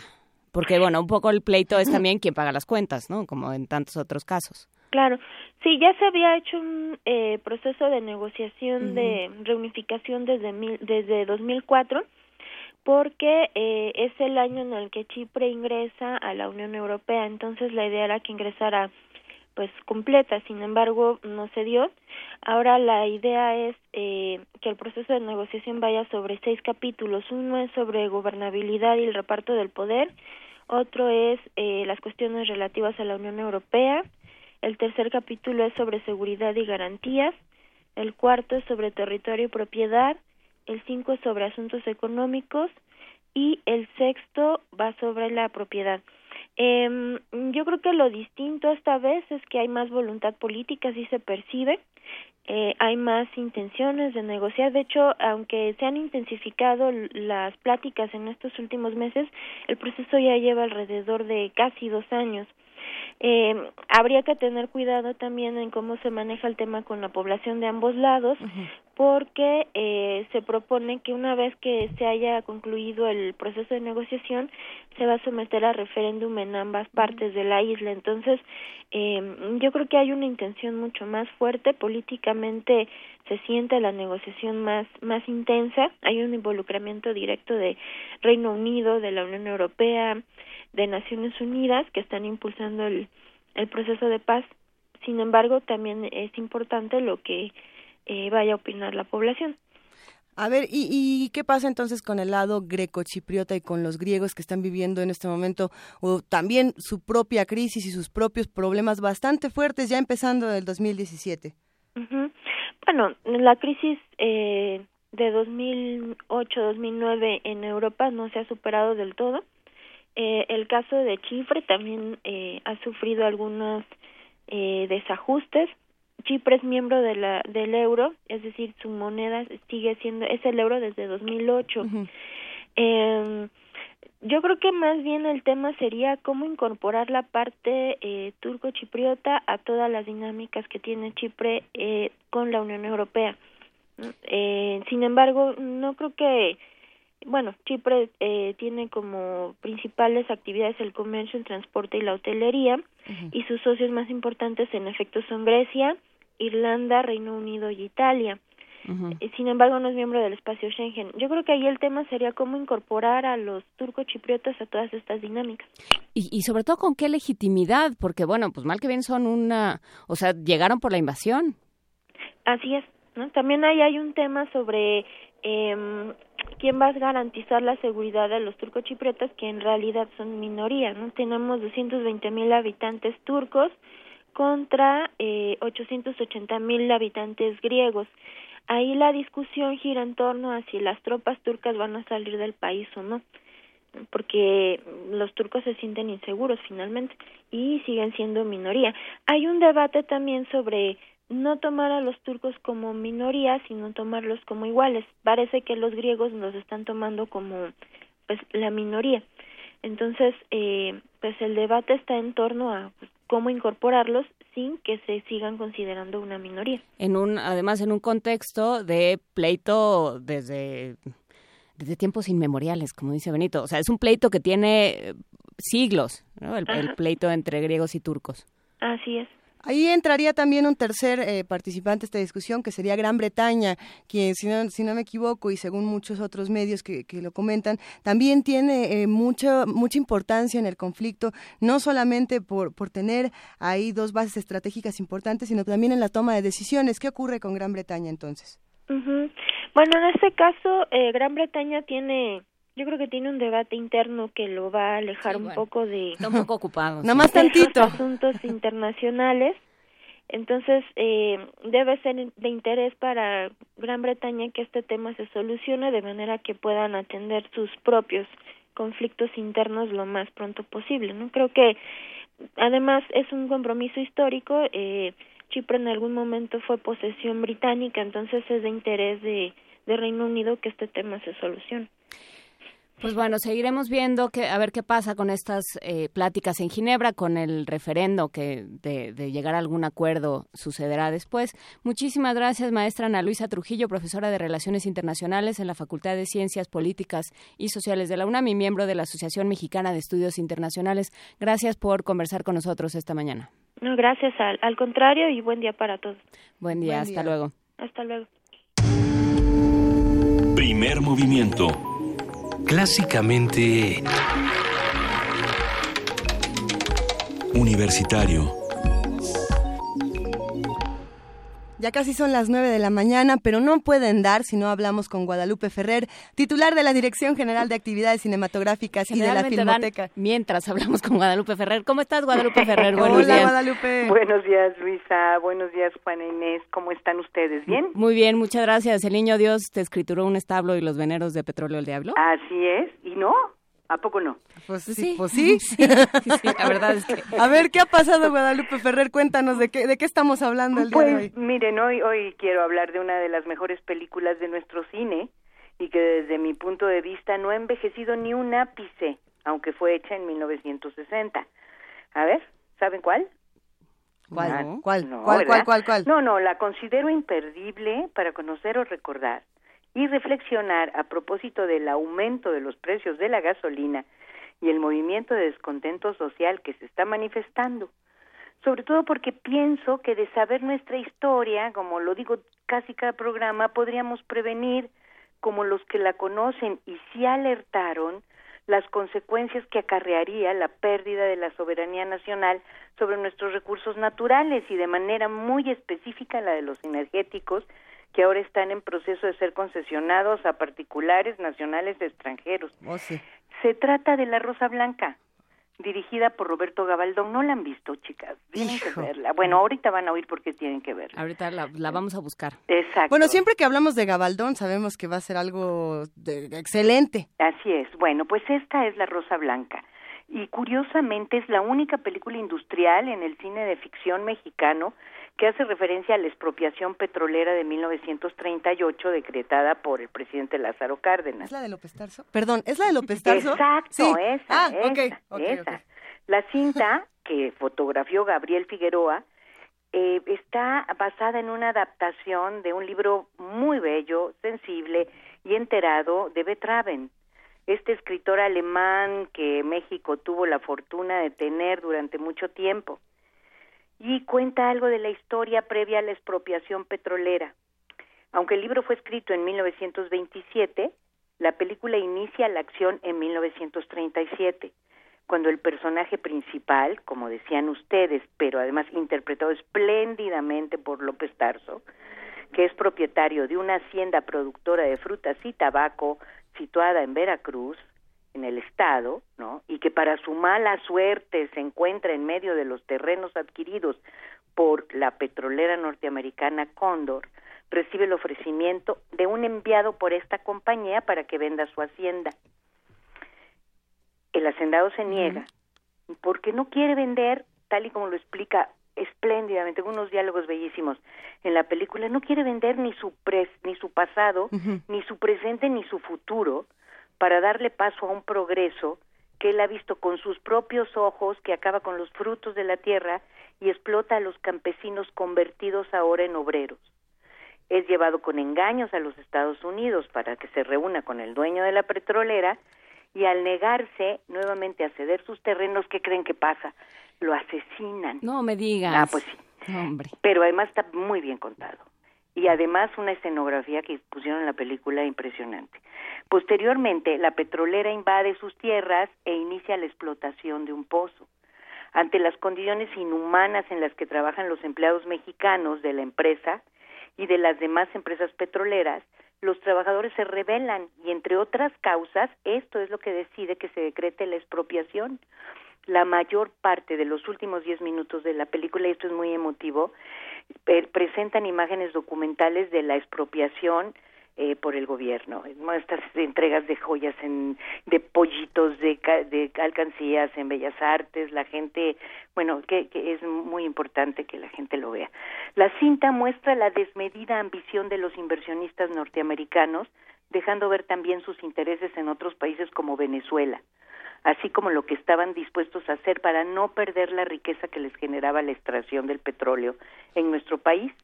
La película estuvo prohibida 12 años. Es justo lo que te iba a decir, que fue muy fue censurada y además controvertida como pocas cosas. Ay, si ahora tienes un doctorado en la Rosa No, Blanca. no, no, no, no. Es que ya me acordé cuál es. Hasta, Pues hasta te tengo un dato por ahí, Guadalupe, que igual y no es, y ya te voy a empezar a inventar cosas y me vas a decir que eso no es cierto.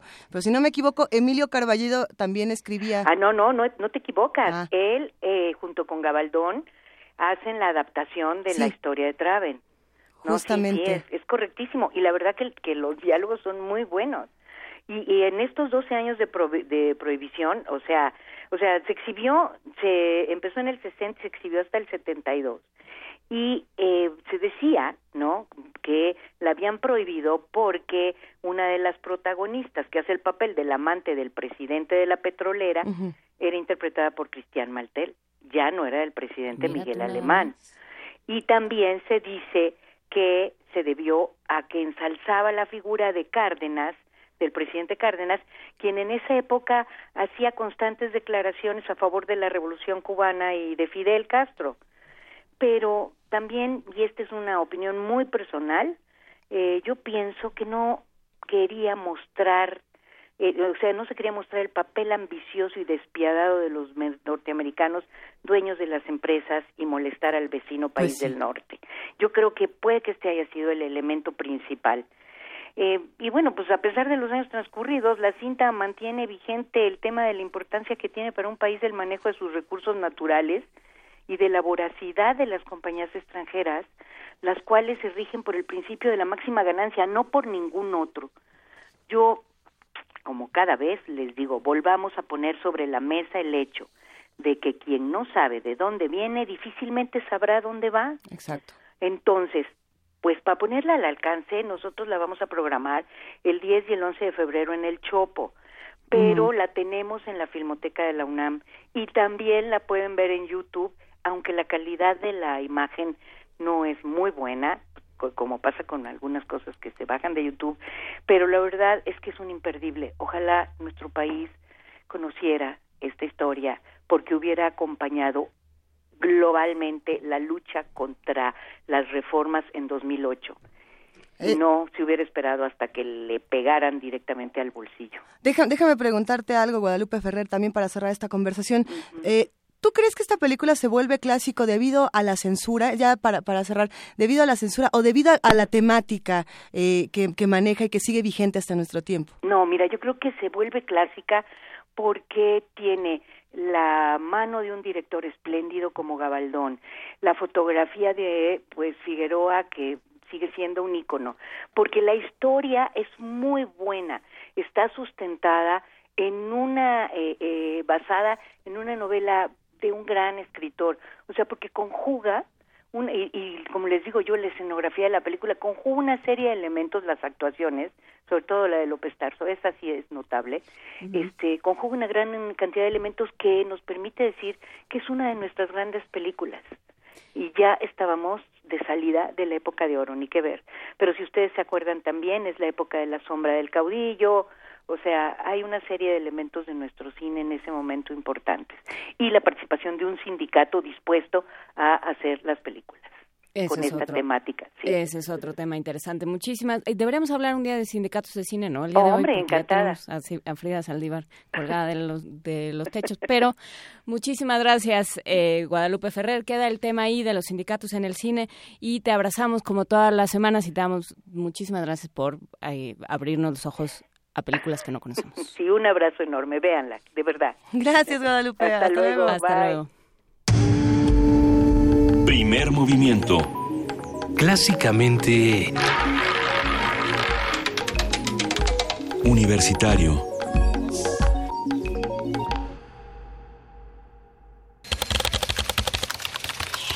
informativo.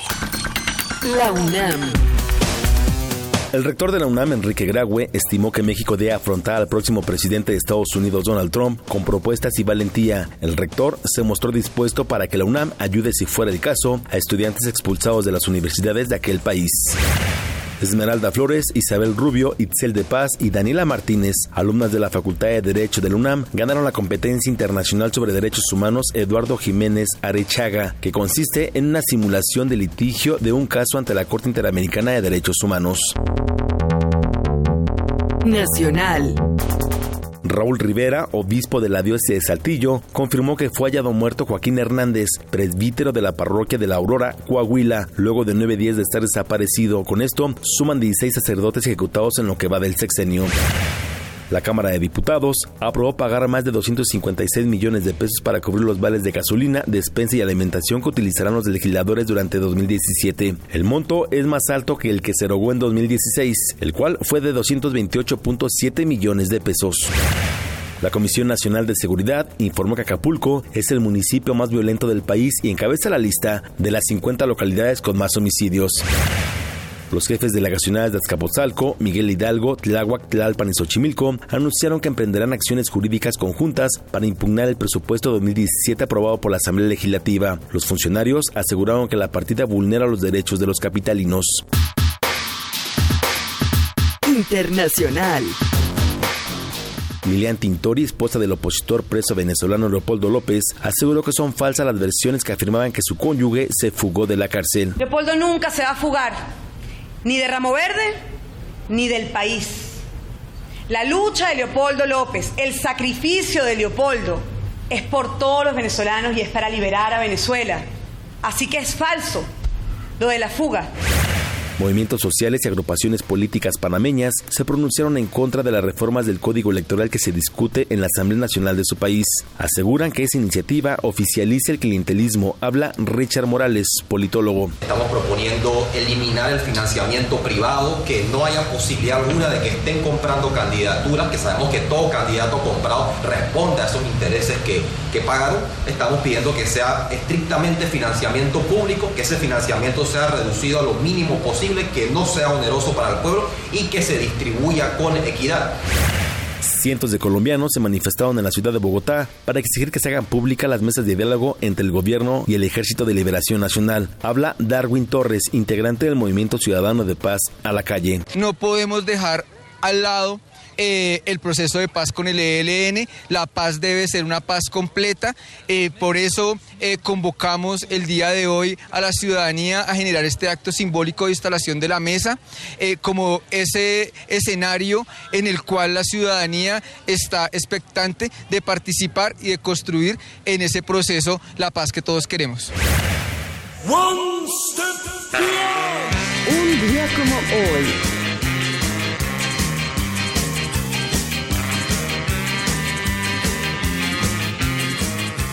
En 1961 nació Graham McPherson, quien fue líder de la banda británica Madness, con la que alcanzó gran éxito en la década de los 70.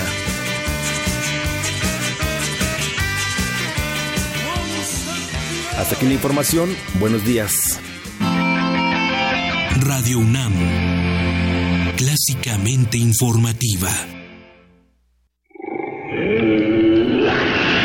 En la UNAM se escriben historias de éxito en Fundación UNAM hacemos que estas historias sean posibles ya que becamos anualmente a más de 68 mil universitarios. Súmate 5340-0904 o en www.funam.mx. Contigo hacemos posible lo imposible. ¿Eres de los que se la pasa posteando fotos en el Face burlándose de los políticos? ¿Dándoles retweet a esas frases inteligentes de protesta? ¿Muestras tu inconformidad en redes sociales? ¿Haces memes quejándote del gobierno? En el Partido Humanista queremos decirte que eso no va a cambiar las cosas y que si quieres que este país cambie, tienes que ponerte a trabajar. Y el partido político es el mejor instrumento para cambiar las cosas. Y este es nuevo, no tiene vicios y tiene espacios para ti. Súmate, conócenos y pongámonos a trabajar. Partido Humanista Ciudad de México. Las mayores producciones operísticas en el recinto cultural más importante de Nueva York desde la comodidad de tu universidad. En vivo, desde el Met de Nueva York, temporada 2016-2017, en el Teatro Juan Ruiz de Alarcón del Centro Cultural Universitario. Consulta la cartelera en www.cultura.unam.mx, diagonal arte en pantalla. Una experiencia musical importada en el acto. Radio UNAM y Cultura UNAM invitan. El Gran Palais de París, una de las sedes más emblemáticas de la cultura en Europa, presenta, después de seis décadas, la más grande exposición dedicada al arte mexicano. México 1900-1950. Diego Rivera, Frida Kahlo, José Clemente Orozco y las vanguardias. Las manifestaciones artísticas y el patrimonio cultural de México están orgullosamente presentes en el mundo. Secretaría de Cultura, Gobierno de la República. La 38 Feria Internacional del Libro del Palacio de Minería convoca a estudiantes o recién egresados de la UNAM a formar parte de su grupo de becarios en actividades culturales. Buscamos iniciativa, excelente comunicación y facilidad para trabajar en equipo. Se ofrece remuneración económica. Entra a filminería.unam.mx y consulta las bases. Búscanos en redes sociales, en Facebook como Primer Movimiento UNAM y en Twitter como P Movimiento o escríbenos un correo a primermovimientounam@gmail.com. Hagamos comunidad. La mañana con 7 minutos. ¿Ya se fueron todos los regalos? Ya se fueron. ¿Huyeron? Ah, pero se- seguimos regalos. teniendo por Twitter. Vamos a regalar eh, la Dirección de Teatro de la UNAM. Regala tres cortesías dobles para la ópera Bufadero, que se presentará solo el sábado 14 de enero a las 7 en el Teatro Juan Ruiz de Alarcón. Este sábado. Ajá. Órale. Este sábado 14 a las 7 en el Teatro Juan Ruiz de Alarcón de aquello que los que tenemos cierta edad de- le llamamos Cultisur. Los ganadores deben presentarse en taquilla 20 minutos antes de la función. Eh, tenemos tres por Twitter, nombre más hashtag bufadero. Ok, bueno, pues hacemos esta invitación para que todos se vayan al teatro, así como les compartimos más información importante de la universidad. En los últimos años los feminicidios en nuestro país se incrementaron considerablemente. En Ecatepec, por ejemplo, se comete uno, cada, uno de cada 40 asesinatos ocurridos en todo el país. Para darnos más detalles tenemos a nuestra compañera Dulce García, vamos a escucharla.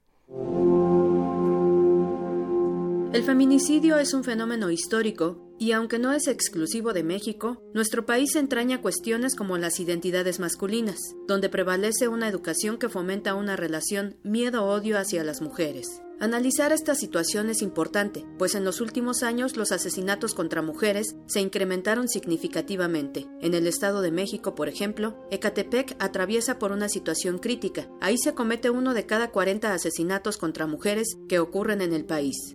El doctor Daniel Hernández Rosete, profesor de la Facultad de Ciencias Políticas y Sociales de la UNAM, explica a qué se debe esta situación. Las áreas metropolitanas en, el sistema urbano en México se caracterizan, entre otras cosas, por una remarcada sobredensificación urbana, hay una agudización de la exclusión en el desarrollo urbano, hay carencias de escuelas, hay carencia de sistemas de salud. Todo esto va generando, digamos, un caldo de cultivo que hace propicio el incremento de la violencia en estas regiones. Pero si nos acercamos al tema del feminicidio, nuevamente aparece, por ejemplo, la omisión de parte del Estado en el momento de, dar una alerta de género. Esas ya son cuestiones eh, estrictamente ligadas a la responsabilidad del, de, que tiene el Estado de, de proteger a su población. Algo que contribuye al aumento de los feminicidios es la falta de denuncia, así como la falta de cumplimiento de la ley que los castiga. El también investigador del Departamento de Investigaciones Educativas del CIMBESTAB considera que la falta de denuncia está relacionada con la violación de derechos humanos de los denunciantes. En el momento en que se presentan a un ministerio público a hacer la denuncia, son humilladas, son agredidas, desde preguntársele, pues, ¿cómo iría vestida tu hija o tu novia o tu esposa, ¿no? Sugiriendo que la víctima propició la agresión. Esos elementos me parece que también son fundamentales en la, explicación del fenómeno del feminicidio. ¿no? La gente no, no necesariamente denuncia porque el ejercicio de la ley y la impartición de justicia en México está cargada, digamos, de cuestiones de corrupción, de falta de ética. La impunidad y la corrupción son como los dos grandes monstruos los feminicidios son reflejo del estado de salud de una sociedad y miden la capacidad de autoridad para evitarlos o castigarlos. En México, la mayoría de los casos quedan impunes, lo que contribuye a su aumento. Además del incremento de los asesinatos, hay que tomar en cuenta la crueldad con que son cometidos, al predominar el estrangulamiento y las heridas por objetos cortantes o armas de fuego. Para Radio UNAM, Dulce García. Primer movimiento clásicamente reflexivo.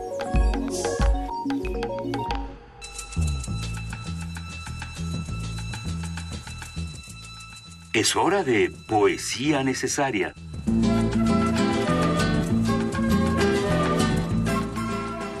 Entonces, pedimos que para Poesía Necesaria nos hicieran algunas recomendaciones en estos libros que cambiaron la vida.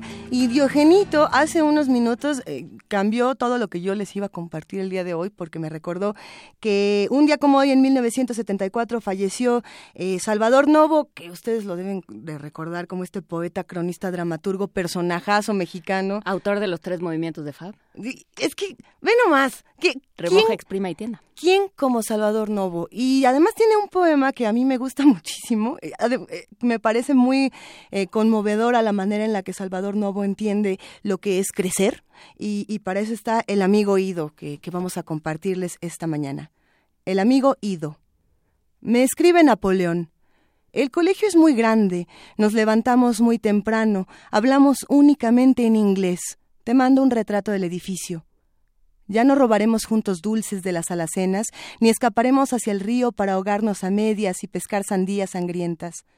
Ya voy a presentar sexto año. Después, según las probabilidades, aprenderé todo lo que se deba. Seré médico, tendré ambiciones, barba, pantalón largo. Pero si tengo un hijo, haré que nadie nunca le enseñe nada. Quiero que sea tan perezoso y feliz como a mí no me dejaron mis padres, ni a mis padres mis abuelos, ni a mis abuelos Dios. Primer movimiento. Clásicamente diverso.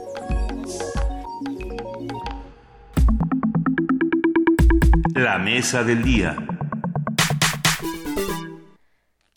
En el prólogo del libro Vender el alma, el oficio del librero, editado, por cierto, por el Fondo de Cultura Económica y Libraria, en esta colección Libros sobre Libros, de Romano Montroni, Humberto Eco afirma que en toda librería se venden almas. Por un lado, cada libro en venta encierra el espíritu de su autor, y por el otro, el encargado del negocio responde a un pacto, al estilo de Fausto, que a cambio de sabiduría ofreció su alma a Mefistófeles. ¿Cómo extrañamos a Humberto Eco en momentos como estos? Aunque en su acepción más simple un librero es la persona que se dedica a vender libros, este oficio va muchísimo más allá de un mero comercio y exige habilidades específicas. Los libreros conocen a plenitud las obras que ofertan. O deberían. O deberían. Y, y generalmente lo hacen y, y- y son una delicia. Son ávidos lectores tanto de los textos como de sus clientes, ya que de esta forma descubren y entienden las necesidades de los interesados y saben qué título de su acervo recomendarles. Conversaremos con Vicente Quirarte, escritor, y con Selva Hernández, de eh, bueno, eh, diseñadora editorial y editora en Ediciones Acapulco. Y son, bueno, eh, Vicente también es escritor e investigador del Instituto de Investigaciones Bibliográficas de la UNAM y los dos nos van a hablar de este libro que se llama justamente Libreros, editado por Ediciones Acapulco, y nos van a hablar de por qué es para ellos importante rescatar esta figura. Muchísimas gracias por estar los dos con nosotros esta mañana. Saludamos primero a Selva Hernández. Buenos días, Selva, ¿cómo estás? Buenos días, Luisa. Buenos días, Juana. Muchas gracias por la invitación. Un gusto escucharte. Querido Vicente Quirarte, muy buenos días. Un placer que regreses aquí a Primer Querida Movimiento. Luisa Iglesias, querida Juana Inés, qué gusto saludarlos. Muy buenos días, ¿cómo están? Muy bien, muchas gracias.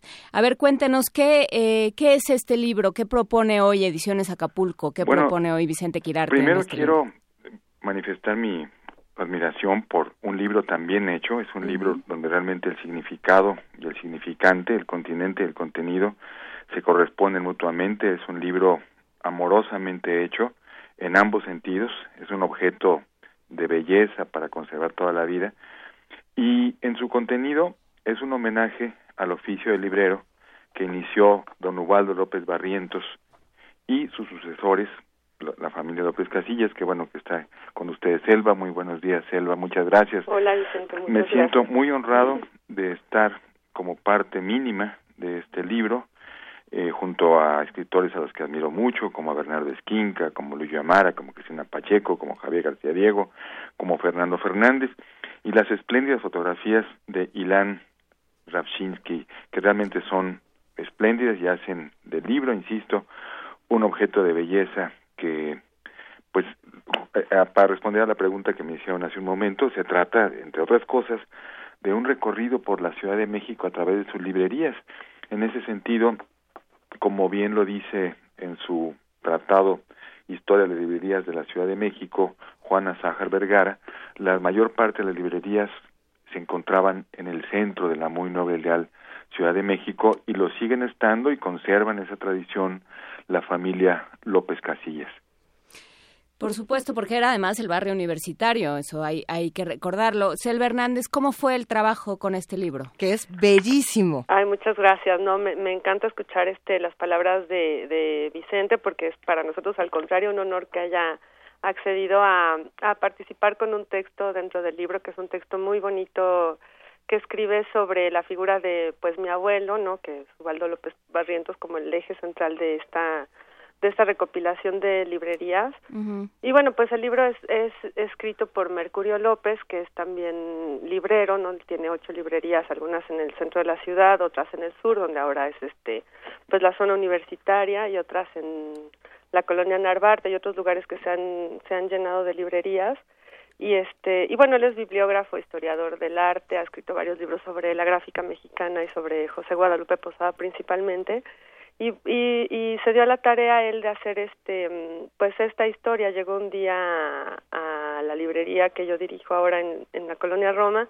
Me dijo oye Selva tienes que hacer este libro en, en tu editorial porque si no nadie lo va a hacer dije sí es cierto vamos a hacerlo y este bueno al principio era como un, un homenaje familiar casi casi un álbum familiar y conforme Mercurio iba investigando, iba escribiendo, me decía, bueno, es que la historia de las librerías de la Ciudad de México, sobre todo las librerías de viejo, pues ha permanecido este eh, pues lejos de las, por ejemplo, las cifras de los índices nacionales de, lectura, este hay, hay realmente pocas este historias de las librerías, está el de Juana Sajarín, este editado por la UNAM, y, y pues hacer esta historia de las librerías de viejo era un poco pues darle a la ciudad, a la historia del, de la lectura y de los libros en México un, un, una publicación que en la que se pudiera tener constancia de pues de no no no solo de la participación de nuestra familia que nuestra familia es grande y por eso ha tenido tantas librerías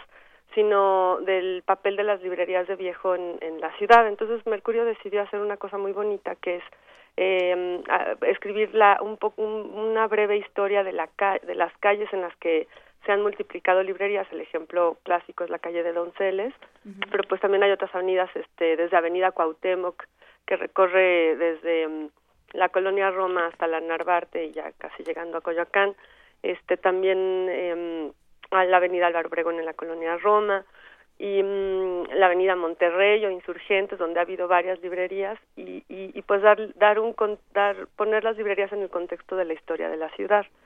Pues el libro resulta interesante para, para ambos sentidos y bueno, pues es un libro que, que hicimos con mucho cariño como, como bien dice Vicente porque se trataba de la historia familiar, pero además este pues pues las imágenes de las librerías siempre son muy gustosas, ¿no? Esas paredes llenas de libros que que siempre son pues hermosas, que además como como decían en la introducción están llenas de almas, ¿no? y de, y de, mm, pues muertos con los que uno puede platicar.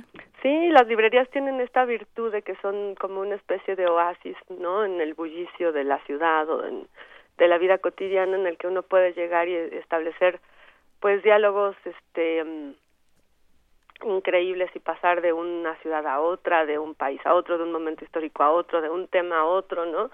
y este y estas librerías tienen la virtud de que como reciben lo que hacemos los libreros de viejo es comprar bibliotecas enteras este lo mismo tenemos libros de matemáticas que de filosofía que de literatura entonces no son en realidad librerías especializadas sino que acumulan el pues la la universalidad de la del conocimiento no eso decía mi mamá que que pues a ella le gustaba la librería porque había el conocimiento desde todos los ángulos, ¿no? Desde el científico, del literario, de este manuales, cualquier cualquier tema se podía encontrar en las librerías de viejo.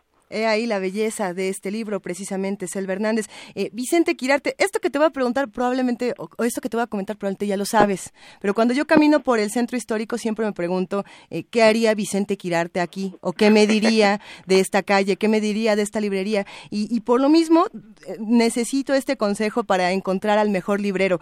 si tú tienes un librero de confianza, ¿quién es? Si no, ¿cómo lo encontrarías? ¿O cómo, cómo, cómo identificamos estos buenos libreros?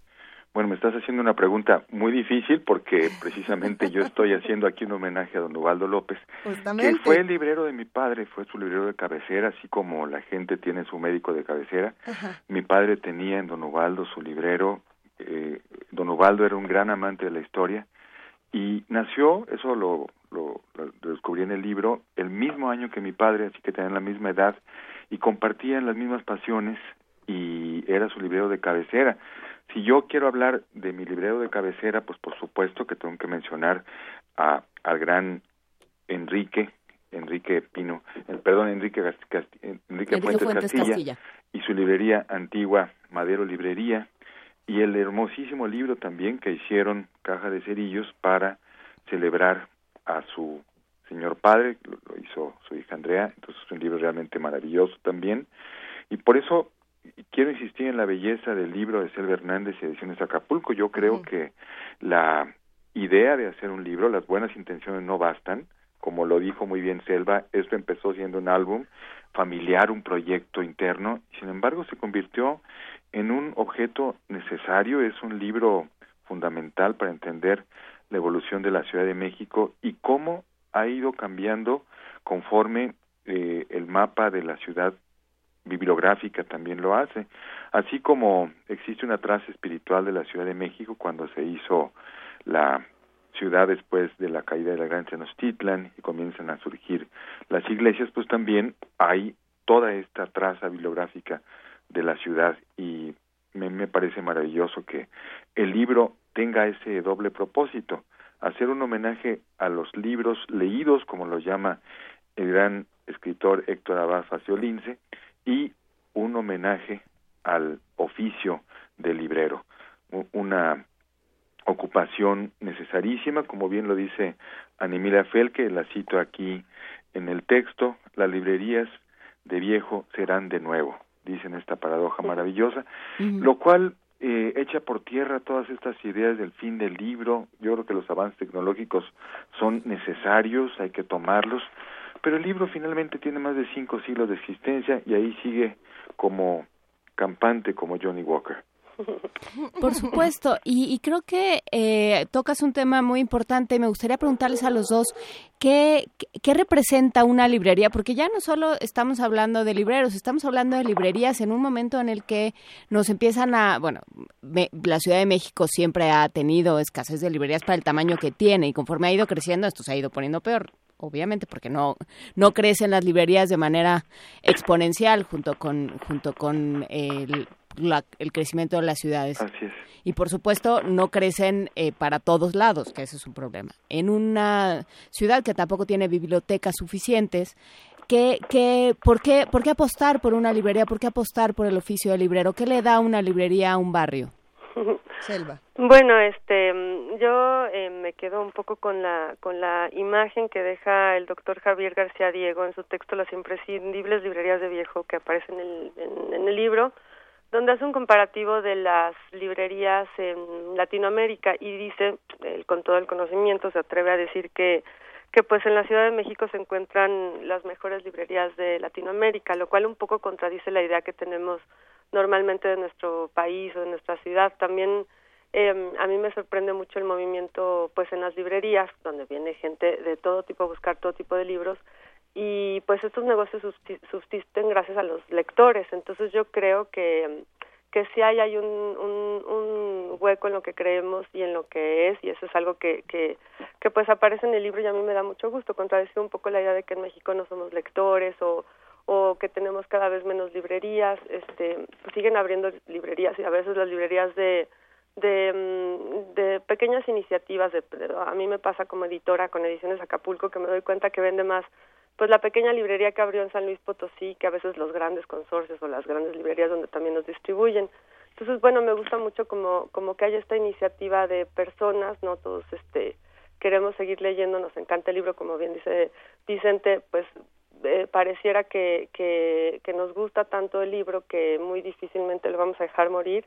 Y, mm, y, y pues eso es algo que aparece aquí todo el tiempo en el en el, en el libro, ¿no? Entonces el, el, el papel de la librería cumple una función, pues sí, por supuesto, cultural, pero además es, es un, un pues como un recinto al que yo digo que vamos a, a, a mí me gusta mucho ver cómo llega la gente y se instala en las librerías y sale después de dos horas a lo mejor sin comprar nada, pero después de haber hecho un recorrido pues sí eh, eh, intelectual, ¿no? Personal y se va feliz con todos los libros que vio, leyó. Entonces, este, pues, pues sí son pequeños oasis en las ciudades y en la Ciudad de México, pues, este, más. Yo creo que necesitamos cada vez más, más, este, más librerías y la, la, la, el libro, por ejemplo, se llama Libreros. Decidimos ponerle libreros en, en homenaje a a pues las personas que están detrás de, de las librerías, que cada librería es un mundo y depende un poco del librero que está detrás las decisiones que tome o no tome, ¿no? Hay libreros a los que les gusta estar al pendiente como Enrique Fuentes de su cliente y de, de estar este pues viendo que le que le aconseja, que le busca.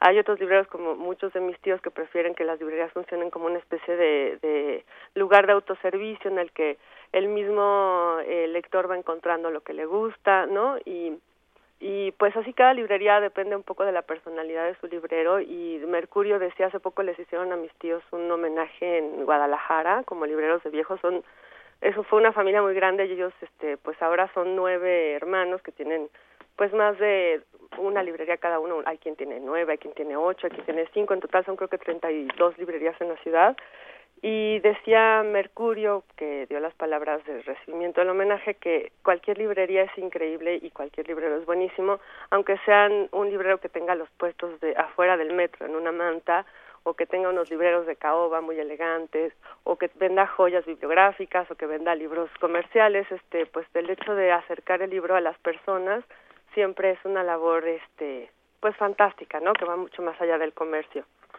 A ver, eh, Selva brevemente nos pregunta Úrsula Fuentes Veraina, a quien le mandamos un gran abrazo, una autora joven bastante talentosa. Dice, ¿cuál es la librería que dirige Selva en la colonia Roma?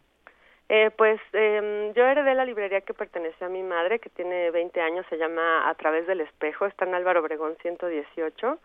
Y recientemente abrimos en, en Guanajuato, la esquina de Guanajuato y Jalapa, una librería que se llama La Increíble Librería para, para que todos vayamos a visitarla, lo compartiremos en redes sociales. En este momento vamos a hacer una brevísima pausa para despedirnos de nuestros compañeros que nos escuchan a través del 860 de AM. Muchísimas gracias por permitirnos compartir con ustedes esta mañana y seguir haciendo comunidad. Nos escuchamos la próxima semana de 7 a 10 y los viernes, como ustedes saben, de 7 a 9.30. Muchísimas gracias AM, a todos los compañeros de Radio UNAM que nos permiten eh, acompañarlos también. Y bueno, pausa dramática y volvemos. Ya terminó esa pausa dramática. Los que siguen en el 96.1 de FM saben que estamos hablando con Selva Hernández y con Vicente Quirarte. Vicente, hay una pregunta interesante y es si todos podemos ser libreros en potencia, aunque no tengamos una librería de viejo en nuestras manos. Por supuesto que no. Yo creo que el librero es un gambusino y el gambusino es un afortunado mexicanismo que designa al que precisamente encuentra la beta y la ofrece para que la explote el investigador, el creador, el escritor. Por tanto, el oficio de librero es una ocupación profesional, es una profesión tan importante como la del médico o la del abogado. Entonces, no cualquiera lo puede ser. A mí yo detesto la frase de músico, poeta y loco, todos tenemos un poco. No, yo creo que la de poeta también es una ocupación absolutamente seria, absolutamente necesaria. Y finalmente el librero es el que el, el, escudero que acompaña al caballero, y el escudero es de un oficio fundamental.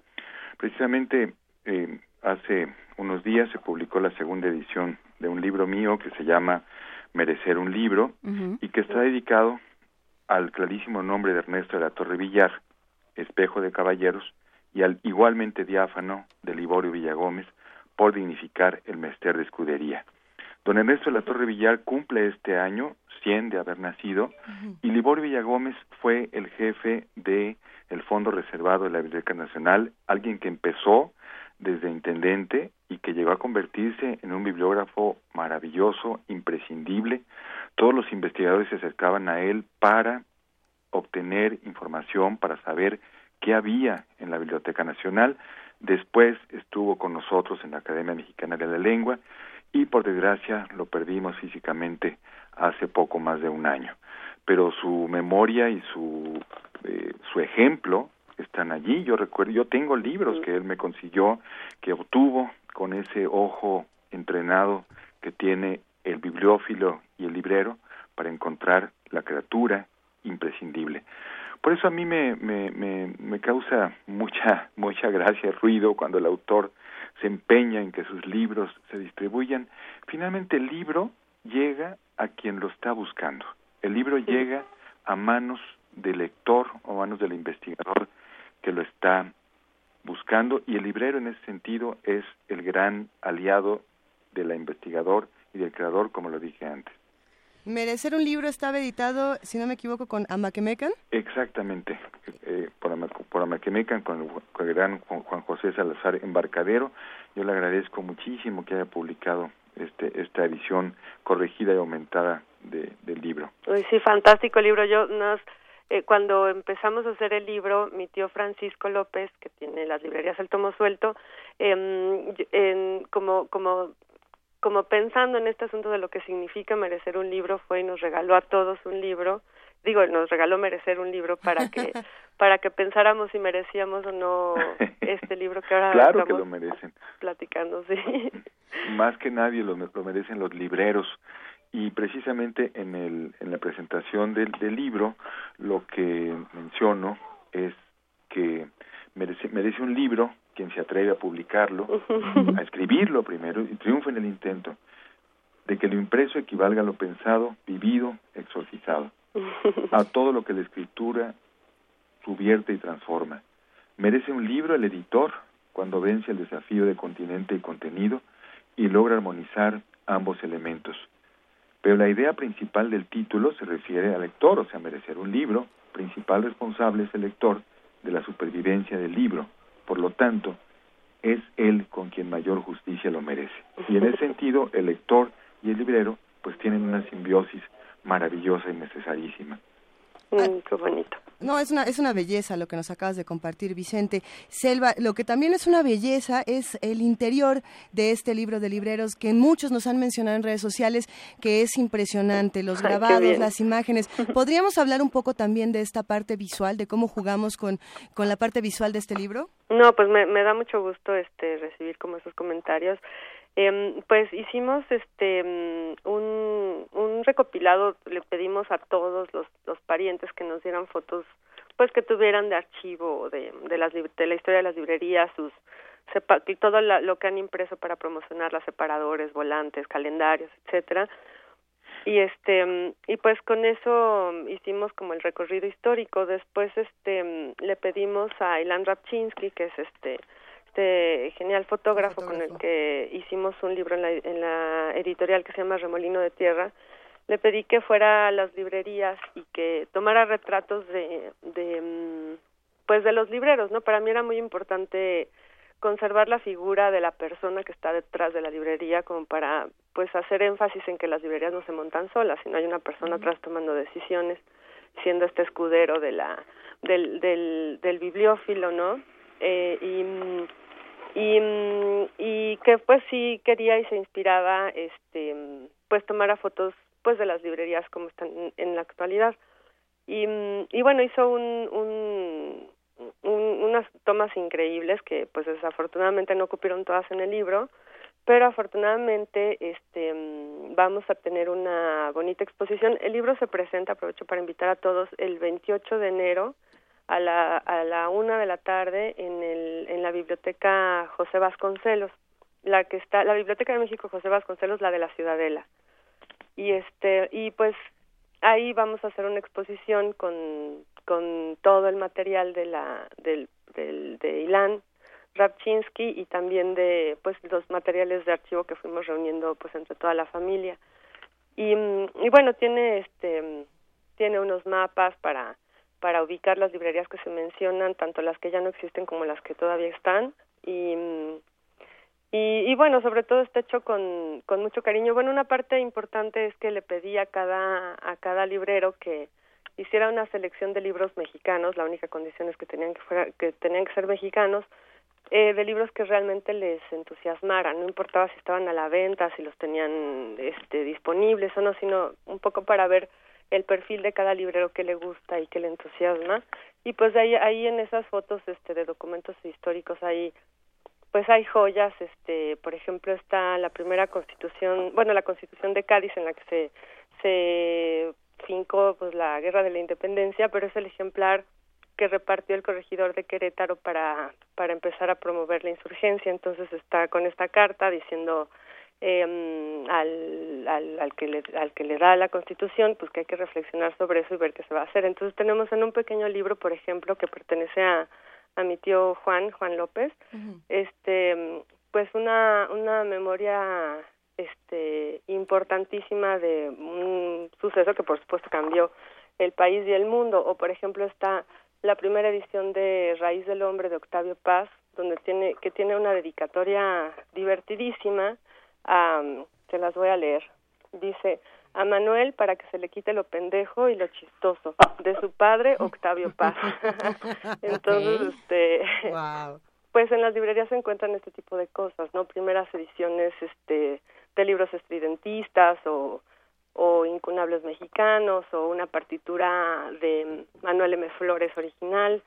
Y bueno, esos son los libros que escogieron mis tíos o, o mi papá y, o yo misma y más o menos es lo que se puede encontrar pues en cada librería la visión de, de librero, ¿no? Entonces, pues eso, claro, toda esa cosa, cosa visual pues lo hace muy bonito y además este pues yo tengo muchos años dedicándome al diseño editorial y por supuesto que este libro fue de los más difíciles que he diseñado porque quería que fuera pues muy hermoso, ¿no? Y como se trata de mi propia historia familiar, pues me costaba trabajo, pero creo que el resultado es fantástico. Este libro se imprimió en Artes Gráficas Palermo, en España, porque con esta imprenta yo tengo una relación pues comercial buenísima y pues le echaron también en España un cuidado fenomenal. Hay una edición de 100 ejemplares que es este encuadernada en piel y con una caja muy bonita que tiene grabados de originales de Joel Rendón, Antonio Rodríguez y Emanuel García. Ya, un poco de eso se trata el libro. A ver, todos el 28 de enero a la 1 pm nos vamos a ir a la biblioteca José Vasconcelos de la Ciudadela para estar con ustedes en esta presentación que, que tiene a los que hacen comunidad con nosotros bastante emocionados. Aquí nosotras estamos muy entusiasmadas. Y ya para despedirnos nos hacen algunas preguntas más. Vicente Quirarte, para cerrar, nos preguntan aquí en, en nuestras redes sociales, ¿cuál es el libro que has encontrado en una librería de viejo que más quieres? Ese que nunca sueltas. Qué pregunta más difícil que yo he encontrado en la librería de o, viejo. o que te haya dado tu librero de confianza. Mm, yo creo que, para recordar otra vez al gran Liborio Villagómez, él me consiguió los eh, los nuevos misterios de México, los misterios de México de Niceto de Zamacois y el jarabe del mismo Niceto de Zamacois, dos libros buscados afanosamente por los bibliófilos y que él los consiguió en un precio realmente irrisorio a, para el valor auténtico que tienen, porque los libros, y eso lo sabe, lo sabe muy bien Selva, pues cada vez tienen un, no, no, no, no, valen mucho, cuestan poco, pero quienes realmente los buscamos, pues los consideramos auténticos tesoros. Y finalmente el libro vale y cuesta para el que lo usa, para el que lo tiene, para el que lo disfruta. Y así va a ser. Yo he dispuesto que mis libros se vayan cuando yo no esté a la Academia Mexicana de la Lengua, pues para que también la gente lo siga disfrutando como lo disfruto yo. Y pues es, es como ir de cacería, como decía la gran Carson McCullers, el corazón es un cazador solitario y también ir solo a una librería, pues es una expedición maravillosa, como bien lo sabe el gran Bernardo Esquinca, con quien trabajamos la antología Ciudad Fantasma y donde la escena inicial de nuestro prólogo da comienzo en la librería El Inframundo, Exacto. perteneciente a la familia, a la dinastía López, y donde aparece un cuento de la gran Luisa Iglesias, por supuesto. Yo nada más para terminar quisiera aprovechar este espacio para felicitar al, al flamante director don Benito Taibo, y como él todo lo sabe, quisiera saber quién dijo estas palabras que yo suscribo. Yo no soy Hugh Grant, tampoco vivo en el barrio de Notting Hill, pero jamás pierdo la esperanza de que por ese umbral entre Julia Roberts. A mí me parece maravilloso. Qué bonito. Gracias, Muchísimas Vicente gracias a los Al dos. contrario, muchas, Muchas gracias. gracias, gracias por la invitación y ahí los esperamos en, en la Biblioteca de México. Y seguiremos de cerca el trabajo de Ediciones Acapulco, Selva Hernández, que nos encanta y que lo admiramos muchísimo. Un Ay, verdadero muchas placer. Gracias, muchas gracias. Un gran abrazo y nos Un escuchamos abrazo muy para pronto. ustedes. Igualmente, adiós. Gracias. Primer movimiento. Clásicamente... Incluyente. Microbiota. La microbiota es fundamental para el desarrollo de las especies animales y vegetales. Nuestra compañera Virginia Sánchez lo sabe y por eso nos preparó la siguiente información. Todas las especies animales y vegetales tienen una composición particular de microorganismos que habitualmente viven en los órganos del cuerpo. Se trata de la microbiota de tal manera que el 90% del desarrollo vital se debe a los microorganismos que componen la microbiota y el 10% corresponde a la actividad de las células eucariontes. Así lo detalla Luisa Falcón del Instituto de Ecología de la UNAM. Ahora entendemos que los individuos no somos individuos, somos la suma de el organismo eucarionte, el animal, la planta, el hongo, más toda aquella infinidad de microorganismos que forman parte a ese organismo. La microbiota es parte fundamental de nuestro desarrollo, la salud, cómo procesamos los alimentos, cómo olemos, qué olemos, qué nos gusta, a qué enfermedades podemos estar propensos o no. Ahí los microorganismos son unicelulares, tienen una sola célula y dentro de sus células tienen maquinarias metabólicas que se especializan. Son altamente especializados, pero trabajan siempre en equipo, hacen comunidad. Entonces la microbiota nos ayuda a sobrevivir, a relacionarnos con el ambiente, con el medio entre nosotros. Son parte integral de los organismos. Los alcances que se pueden obtener al analizar la microbiota son inmensos y abarcan diversos campos, como el de la salud. Estudiar la microbiota ha abierto una serie de preguntas científicas, por supuesto, pero también muy aplicadas. ¿Cómo podemos, por ejemplo, inocular a un bebé que nace vía cesárea y por ende se pierde toda la microbiota del canal vaginal materno? ¿Cómo podemos ayudarlo a adquirir esos microorganismos? ¿Qué consecuencias tiene? En cuestión de salud humana sabemos que los niños que nacen vía cesárea, que hay que decir que nuestro país va entre el 50 y el 70% de los nacimientos, es de los países con mayor nacimiento por cesárea del mundo, hay procedimientos sencillos como hacer un frotis vaginal y cubrir al, recién nacido con el frotis materno y que los niños que nacen vía cesárea tienen mayor propensión a desarrollar problemas del sistema inmunológico. Y eso tiene que ver con la falta de acercamiento inicial al microbioma materno. Además de abordar cuestiones particulares de salud, el estudio de la microbiota también permite entender y caracterizar las poblaciones, las comunidades y cómo interactúan a nivel del ecosistema. Para Radio NAM, Virginia Sánchez. Primer movimiento. Clásicamente... Universitario. 9.44 y antes de cambiar de, tema y de hablar con Pacho, eh, nos escribe Javier Martínez de la Dirección General de Publicaciones y Fomento Editorial. Dice, nosotros tenemos el Centro de Información del Libro Universitario, una iniciativa para resguardar la memoria editorial de la UNAM. Gracias a las librerías de viejo y al trabajo de los libreros hemos logrado reunir una cantidad importante de publicaciones universitarias que incluso no se encuentran en bibliotecas. Las pudimos ubicar y recuperar en librerías de viejo porque fueron parte de bibliotecas privadas y llegaron al, y regresaron al mercado vía las librerías de viejo y entonces ahora la UNAM puede recuperar los libros que publicó y tener un, un respaldo, un testigo de todos los libros que han, o bueno, de la gran, de una gran cantidad de títulos que han salido de nuestras imprentas. Oye, es una maravilla, Javier, Javier Martínez está en todo, un abrazote. Javier Martínez está en todo, saludos a él, a Anel Pérez, a todos los que nos están oyendo de la comunidad universitaria y a José Luis Pérez Pacho, que con este año regresó. Enero nos gustó para que regresaras. ¿Cómo estás, Pacho? Muy bien, feliz año. ¿Cómo están ustedes? Muy bien, Te muchas extrañábamos, Pacho, extrañamos a todos nuestros amigos del Museo Universitario del Chopo. ¿Cómo va todo? Ay, nosotros también nos extrañamos mucho. Pues muy bien, con muchas cosas en el museo. A ver, Este, pero pero no luego solamente en el museo, es que estás en todos lados, Pacho.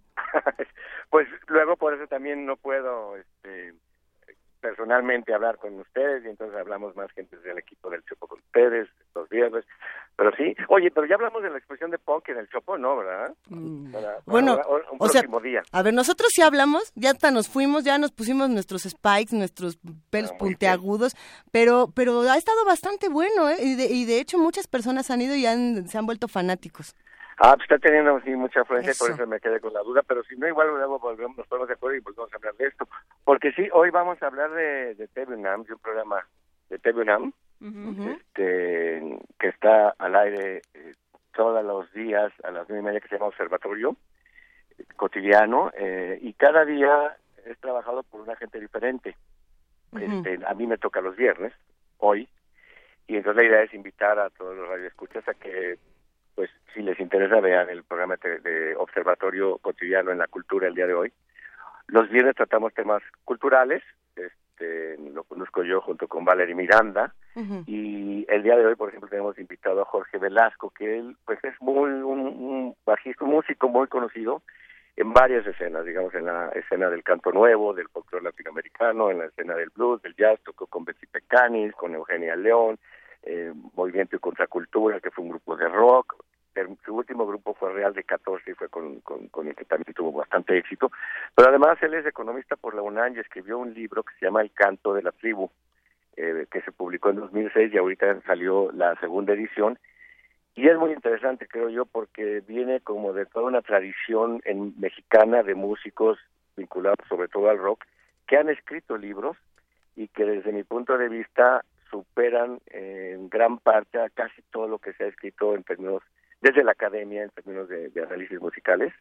Estoy generalizando un poquitito solo para motivar a, a los radioescuchas a que se acerquen al libro, porque sí también hay muchos trabajos académicos muy buenos, pero digamos que aquí lo que me llama la atención es cómo los músicos pueden articular su experiencia y en el caso del canto de la tribu es una revisión justamente de cómo surge el canto nuevo en el 68, cómo se nutre de distintas tradiciones de música regional mexicana y música indígena, y luego cómo conforma un movimiento de oposición o de contestación musical que él llama el movimiento de música popular alternativa, es decir, música que él define como la no comercial, la que no circula por las industrias culturales, y cómo se van incorporando en este movimiento o articulando las demás escenas, hasta el blues y el rock finalmente, ¿no?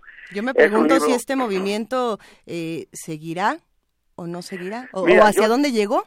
Yo diciendo un poco con él en, en, en cuanto a su libro, hoy hablaremos un poco de esto esta noche, Lo porque, imaginé, sí. este, porque, por ejemplo, el, movimiento del canto nuevo y la, la canción de protesta fue muy antirrockera, ¿no? Este, tardíamente se incorpora a, finales de los 70, principios de los 80 un rockero que es diseño, pero solamente hasta después prácticamente del terremoto es que empiezan a, a este movimiento de música asociada a movimientos sociales, que es como él, yo los definiría a partir de esta lectura del libro, este, ya ya cruzan varios géneros musicales, pero al principio era bastante antirrockero, incluso hay una polémica, eh, René Villanueva de los folcloristas rechazaba el, la- el uso de, de instrumentos eléctricos modernos, ¿no? que ya fueron mu- mu- instrumentos tradicionales autóctonos, y por el otro lado había quienes decían que no, una polémica que recuerda a la que se dio en el folk estadounidense en el 64 La de Bob con Dylan. Bob Dylan, ¿no? Es la única Pero que me vaya, sé.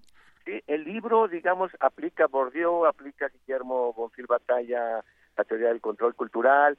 Entonces es bastante ambicioso teóricamente, es polémico, lo cual me parece además muy bueno que sea polémico, que no haya posturas definitivas, pero además hay una reconstrucción como de genealogías de estas escenas, yo, yo las llamaría más que movimiento de distintas escenas musicales que van desde la música regional mexicana desde el siglo XIX, incluso indígena, hasta después el canto nuevo después del 68, el blues, el jazz, etcétera, y desde luego el rock y su vinculación con movimientos políticos. Pero la idea es que, que invitar a la gente a que escuche el programa hoy, que lo vean en TV a las nueve y media, y desde luego que busquen libros si les interesa, este, porque es bastante interesante con aciertos maravillosos. Jorge está escribiendo ya otro libro, ya también él mismo eh, pone en cuestión algunos de sus postulados, pero el libro es bastante bueno, solvente y, y ambicioso. La idea es a- a invitarlos a todos a ver el programa de Observatorio Cotidiano de la Cultura en TV UNAM, hoy a las nueve y media y todos los viernes, desde luego. Observatorio cotidiano a las nueve y media, pero de la noche, porque si no, en este momento ya se lo perdió. Así que No, claro, de la noche. y, y a partir de que sale al aire por televisión normal, este, se puede ver en la página web de, de todos los observatorios cotidianos en la cultura. Con, con ese nombre, TV en, en YouTube, TV UNAM, este, Observatorio Pacho, puede poner ahí, y, este, y aparecerán todas las opciones de, de programas, de temas que hemos tratado ya desde el año pasado, desde hace varios meses. excelente, Este, Pacho. y, pues, podemos comenzar con el de hoy, ¿no? Pues empecemos, querido Pacho. Oye, y además tienes una rola para despedirnos. Ah, pues es uno de, de, de, mis últimos, digamos, eh, descubrimientos que, que, que, que, me apasionan. Es eh, Benjamin o Benjamin Clementine, es un músico inglés, pero que vivió en París, que también es poeta, este, que apenas en el 2015 se dio a conocer el programa este de Jules Holland, de, de Late Show, de Jules Holland en Londres, Late Night que es donde de hecho tocamos nosotros con la maldita en el 93, si mal no recuerdo, pero es un programa donde se dan a conocer nuevas propuestas empieza él a cobrar bastante potencia en el mundo, a empezar a girar, entonces es bastante nuevo y bueno, eh, en términos de su poesía, pues tiene influencias de William Blake, de Baudelaire, de Rimbaud, etcétera, y de su música, bueno, eh, escogí una canción donde se nota lo que voy a decir, que creo yo tiene mucha influencia de Nina Simone. Hay quienes dicen que tiene también influencia de Edith Piaf y de Leonard Cohen, pero bueno, eh, la canción se llama Adiós y, este lo pueden googlear y es yo digo una voz privilegiada y lírica maravillosa.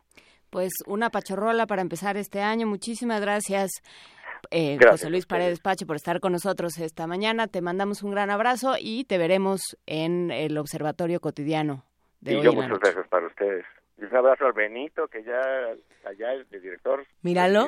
por favor. Sí, ya solo participa, participa por WhatsApp y nos, y nos manda este punto, puntualizaciones. Oh, pero ya, ah, les iremos contando, querido Pacho. Oye, muchas gracias. Te queremos, Pacho. Vuelve pronto. yo también. Cuídate mucho. Vamos a escuchar de Benjamín Clementín Clementón. Adiós. Adiós. Adiós.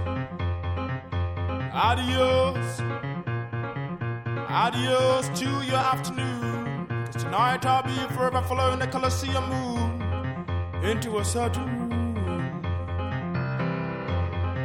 Adios. Adios. I'm sorry for quickly jumping into the train. I waited, but no one came. You were just too late. That decision is mine. That decision is mine. So let the lesson be mine. Let the lesson be mine. That decision is mine. That decision is mine. Cause the vision is mine. That vision is mine. Mm-hmm. Adios. Yes, goodbye. Adios.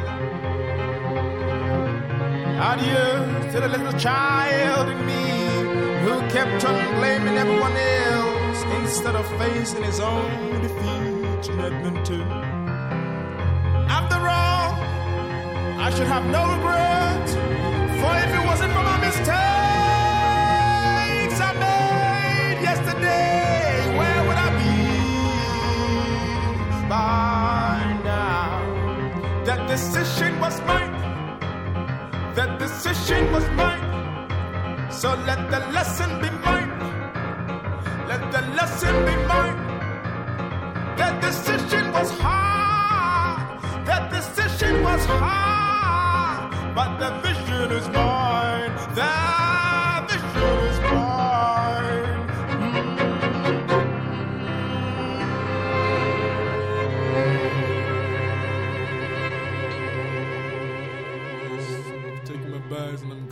Silver Street taking the train. I know very well. And angels, they come and go. You know, last time I met an angel, but then, you know, she left. And I don't know the things about angels anyway. You know, sometimes uh, you think that you know more than you know, but you actually don't understand. Anyways, when they come to me, they sing to me so beautifully. If I can recall their melodies, it goes, excuse me to take your time, but it goes something, something like this.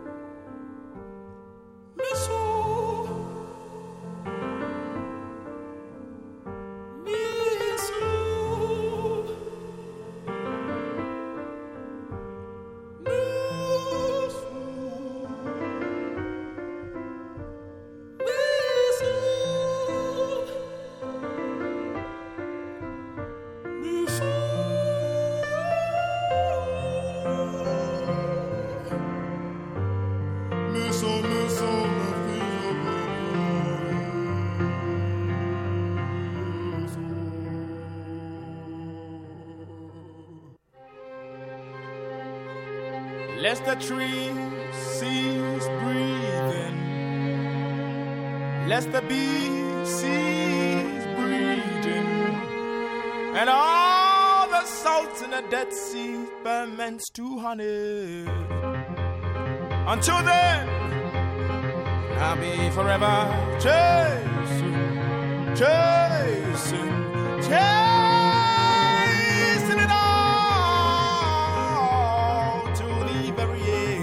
decision is mine, the lesson be mine, cause the vision is mine, the decision is mine, the lesson be mine, cause the vision is mine.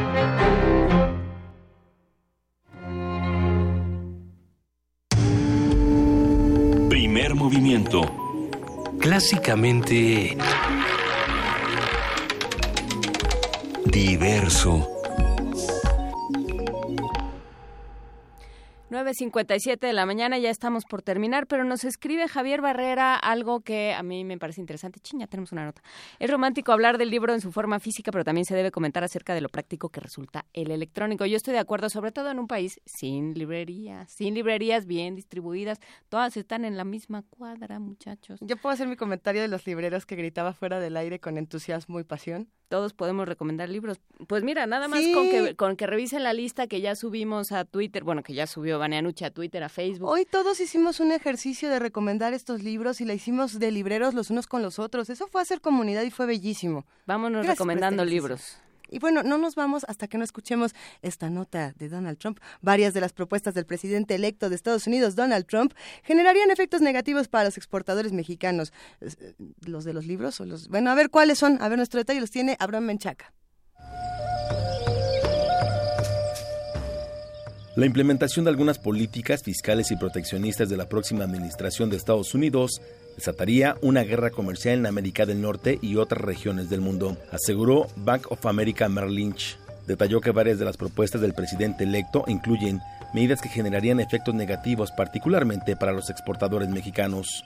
Otra de las propuestas que Trump analiza como parte de su paquete fiscal es la desaparición de la deducción de impuestos de gastos por intereses, así como la posible implementación de un impuesto único de 10% sobre los 2.5 billones de dólares en efectivo que las firmas estadounidenses mantienen fuera de su país.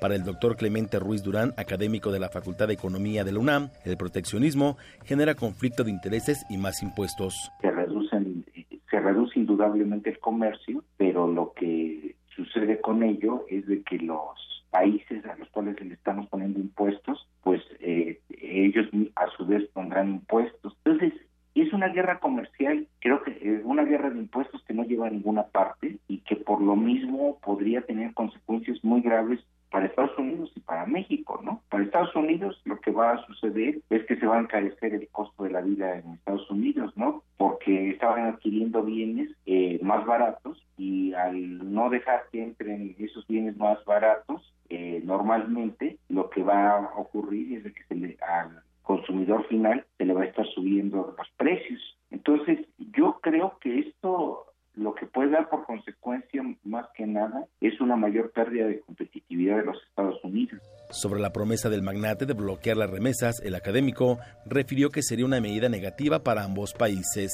También el presidente decide poner impuestos a las remesas, pues lo que va a crearse es dos cosas, ¿no? Por una parte, se reducirán las remesas normales, pero siempre se crean mercados negros. La visión del presidente Trump es una visión equivocada, es una visión que no entiende la forma como se hacen negocios en el mundo actual y que por lo mismo sus medidas estas, las cuales están anunciando con bombo y platillo, eh, creo que eh, son equivocadas y que lo que nos va a perjudicar a nosotros, pero va a perjudicar también a su propio país. Para Radio UNAM, Abraham Menchaca. Primer movimiento. Clásicamente... Diverso. Que ya nos vamos porque son las 10 de la mañana y Juana Inés de está esperando a que den las 11 para comprar en preventa todos los boletos de Bjork que pueda encontrar, ¿verdad, Juana Inés? Sí. Sí. It's also quiet. It's also quiet. Ya nos vamos. Gracias por acompañarnos esta semana, queridísimos amigos que hacen comunidad con nosotros. Nos hicieron sentir como una enorme familia de libros, de libreros, de constructores de historias. De ñoños. De ñoñísimos. Sigamos haciendo estas historias y sigamos haciendo comunidad la próxima semana de 7 a 10 de la mañana a través del 860 de AM, 96.1 de FM y de www.radionam.unam.mx. Gracias, querida Juana Inés de esa. Muchísimas gracias, Luisa Iglesias. Para los fanáticos de Pablo Fernández, el maestro Pablo Fernández de la Facultad de Psicología va a estar aquí el lunes. eh, ya avisó que sin bañar, pero por suerte todavía no tenemos streaming. Bañarse, bañarse está sobrevalorado. Bañarse está sobrevalorado, se gasta el cuero, como decían en mi casa. Pero bueno, eh, los pases dobles para Pumas Cruz Azul se los llevaron Jorge Rivas Ortiz, Gino Galán Guevara y Álvaro Ríos vengan hoy. Y eh, para Paraíso Perdido, Raúl Horta, Ana Karenina, Alma Duarte y Francisco Javier Marín Duarte. Muchísimas gracias a todos por eh, estar con nosotros esta mañana. Nos oímos el lunes, ya es tardísimo. Ya es tardísimo, querida Juana Inés. Nos escuchamos la próxima semana. Un verdadero placer. Como siempre, esto fue Primer Movimiento. El mundo desde la universidad.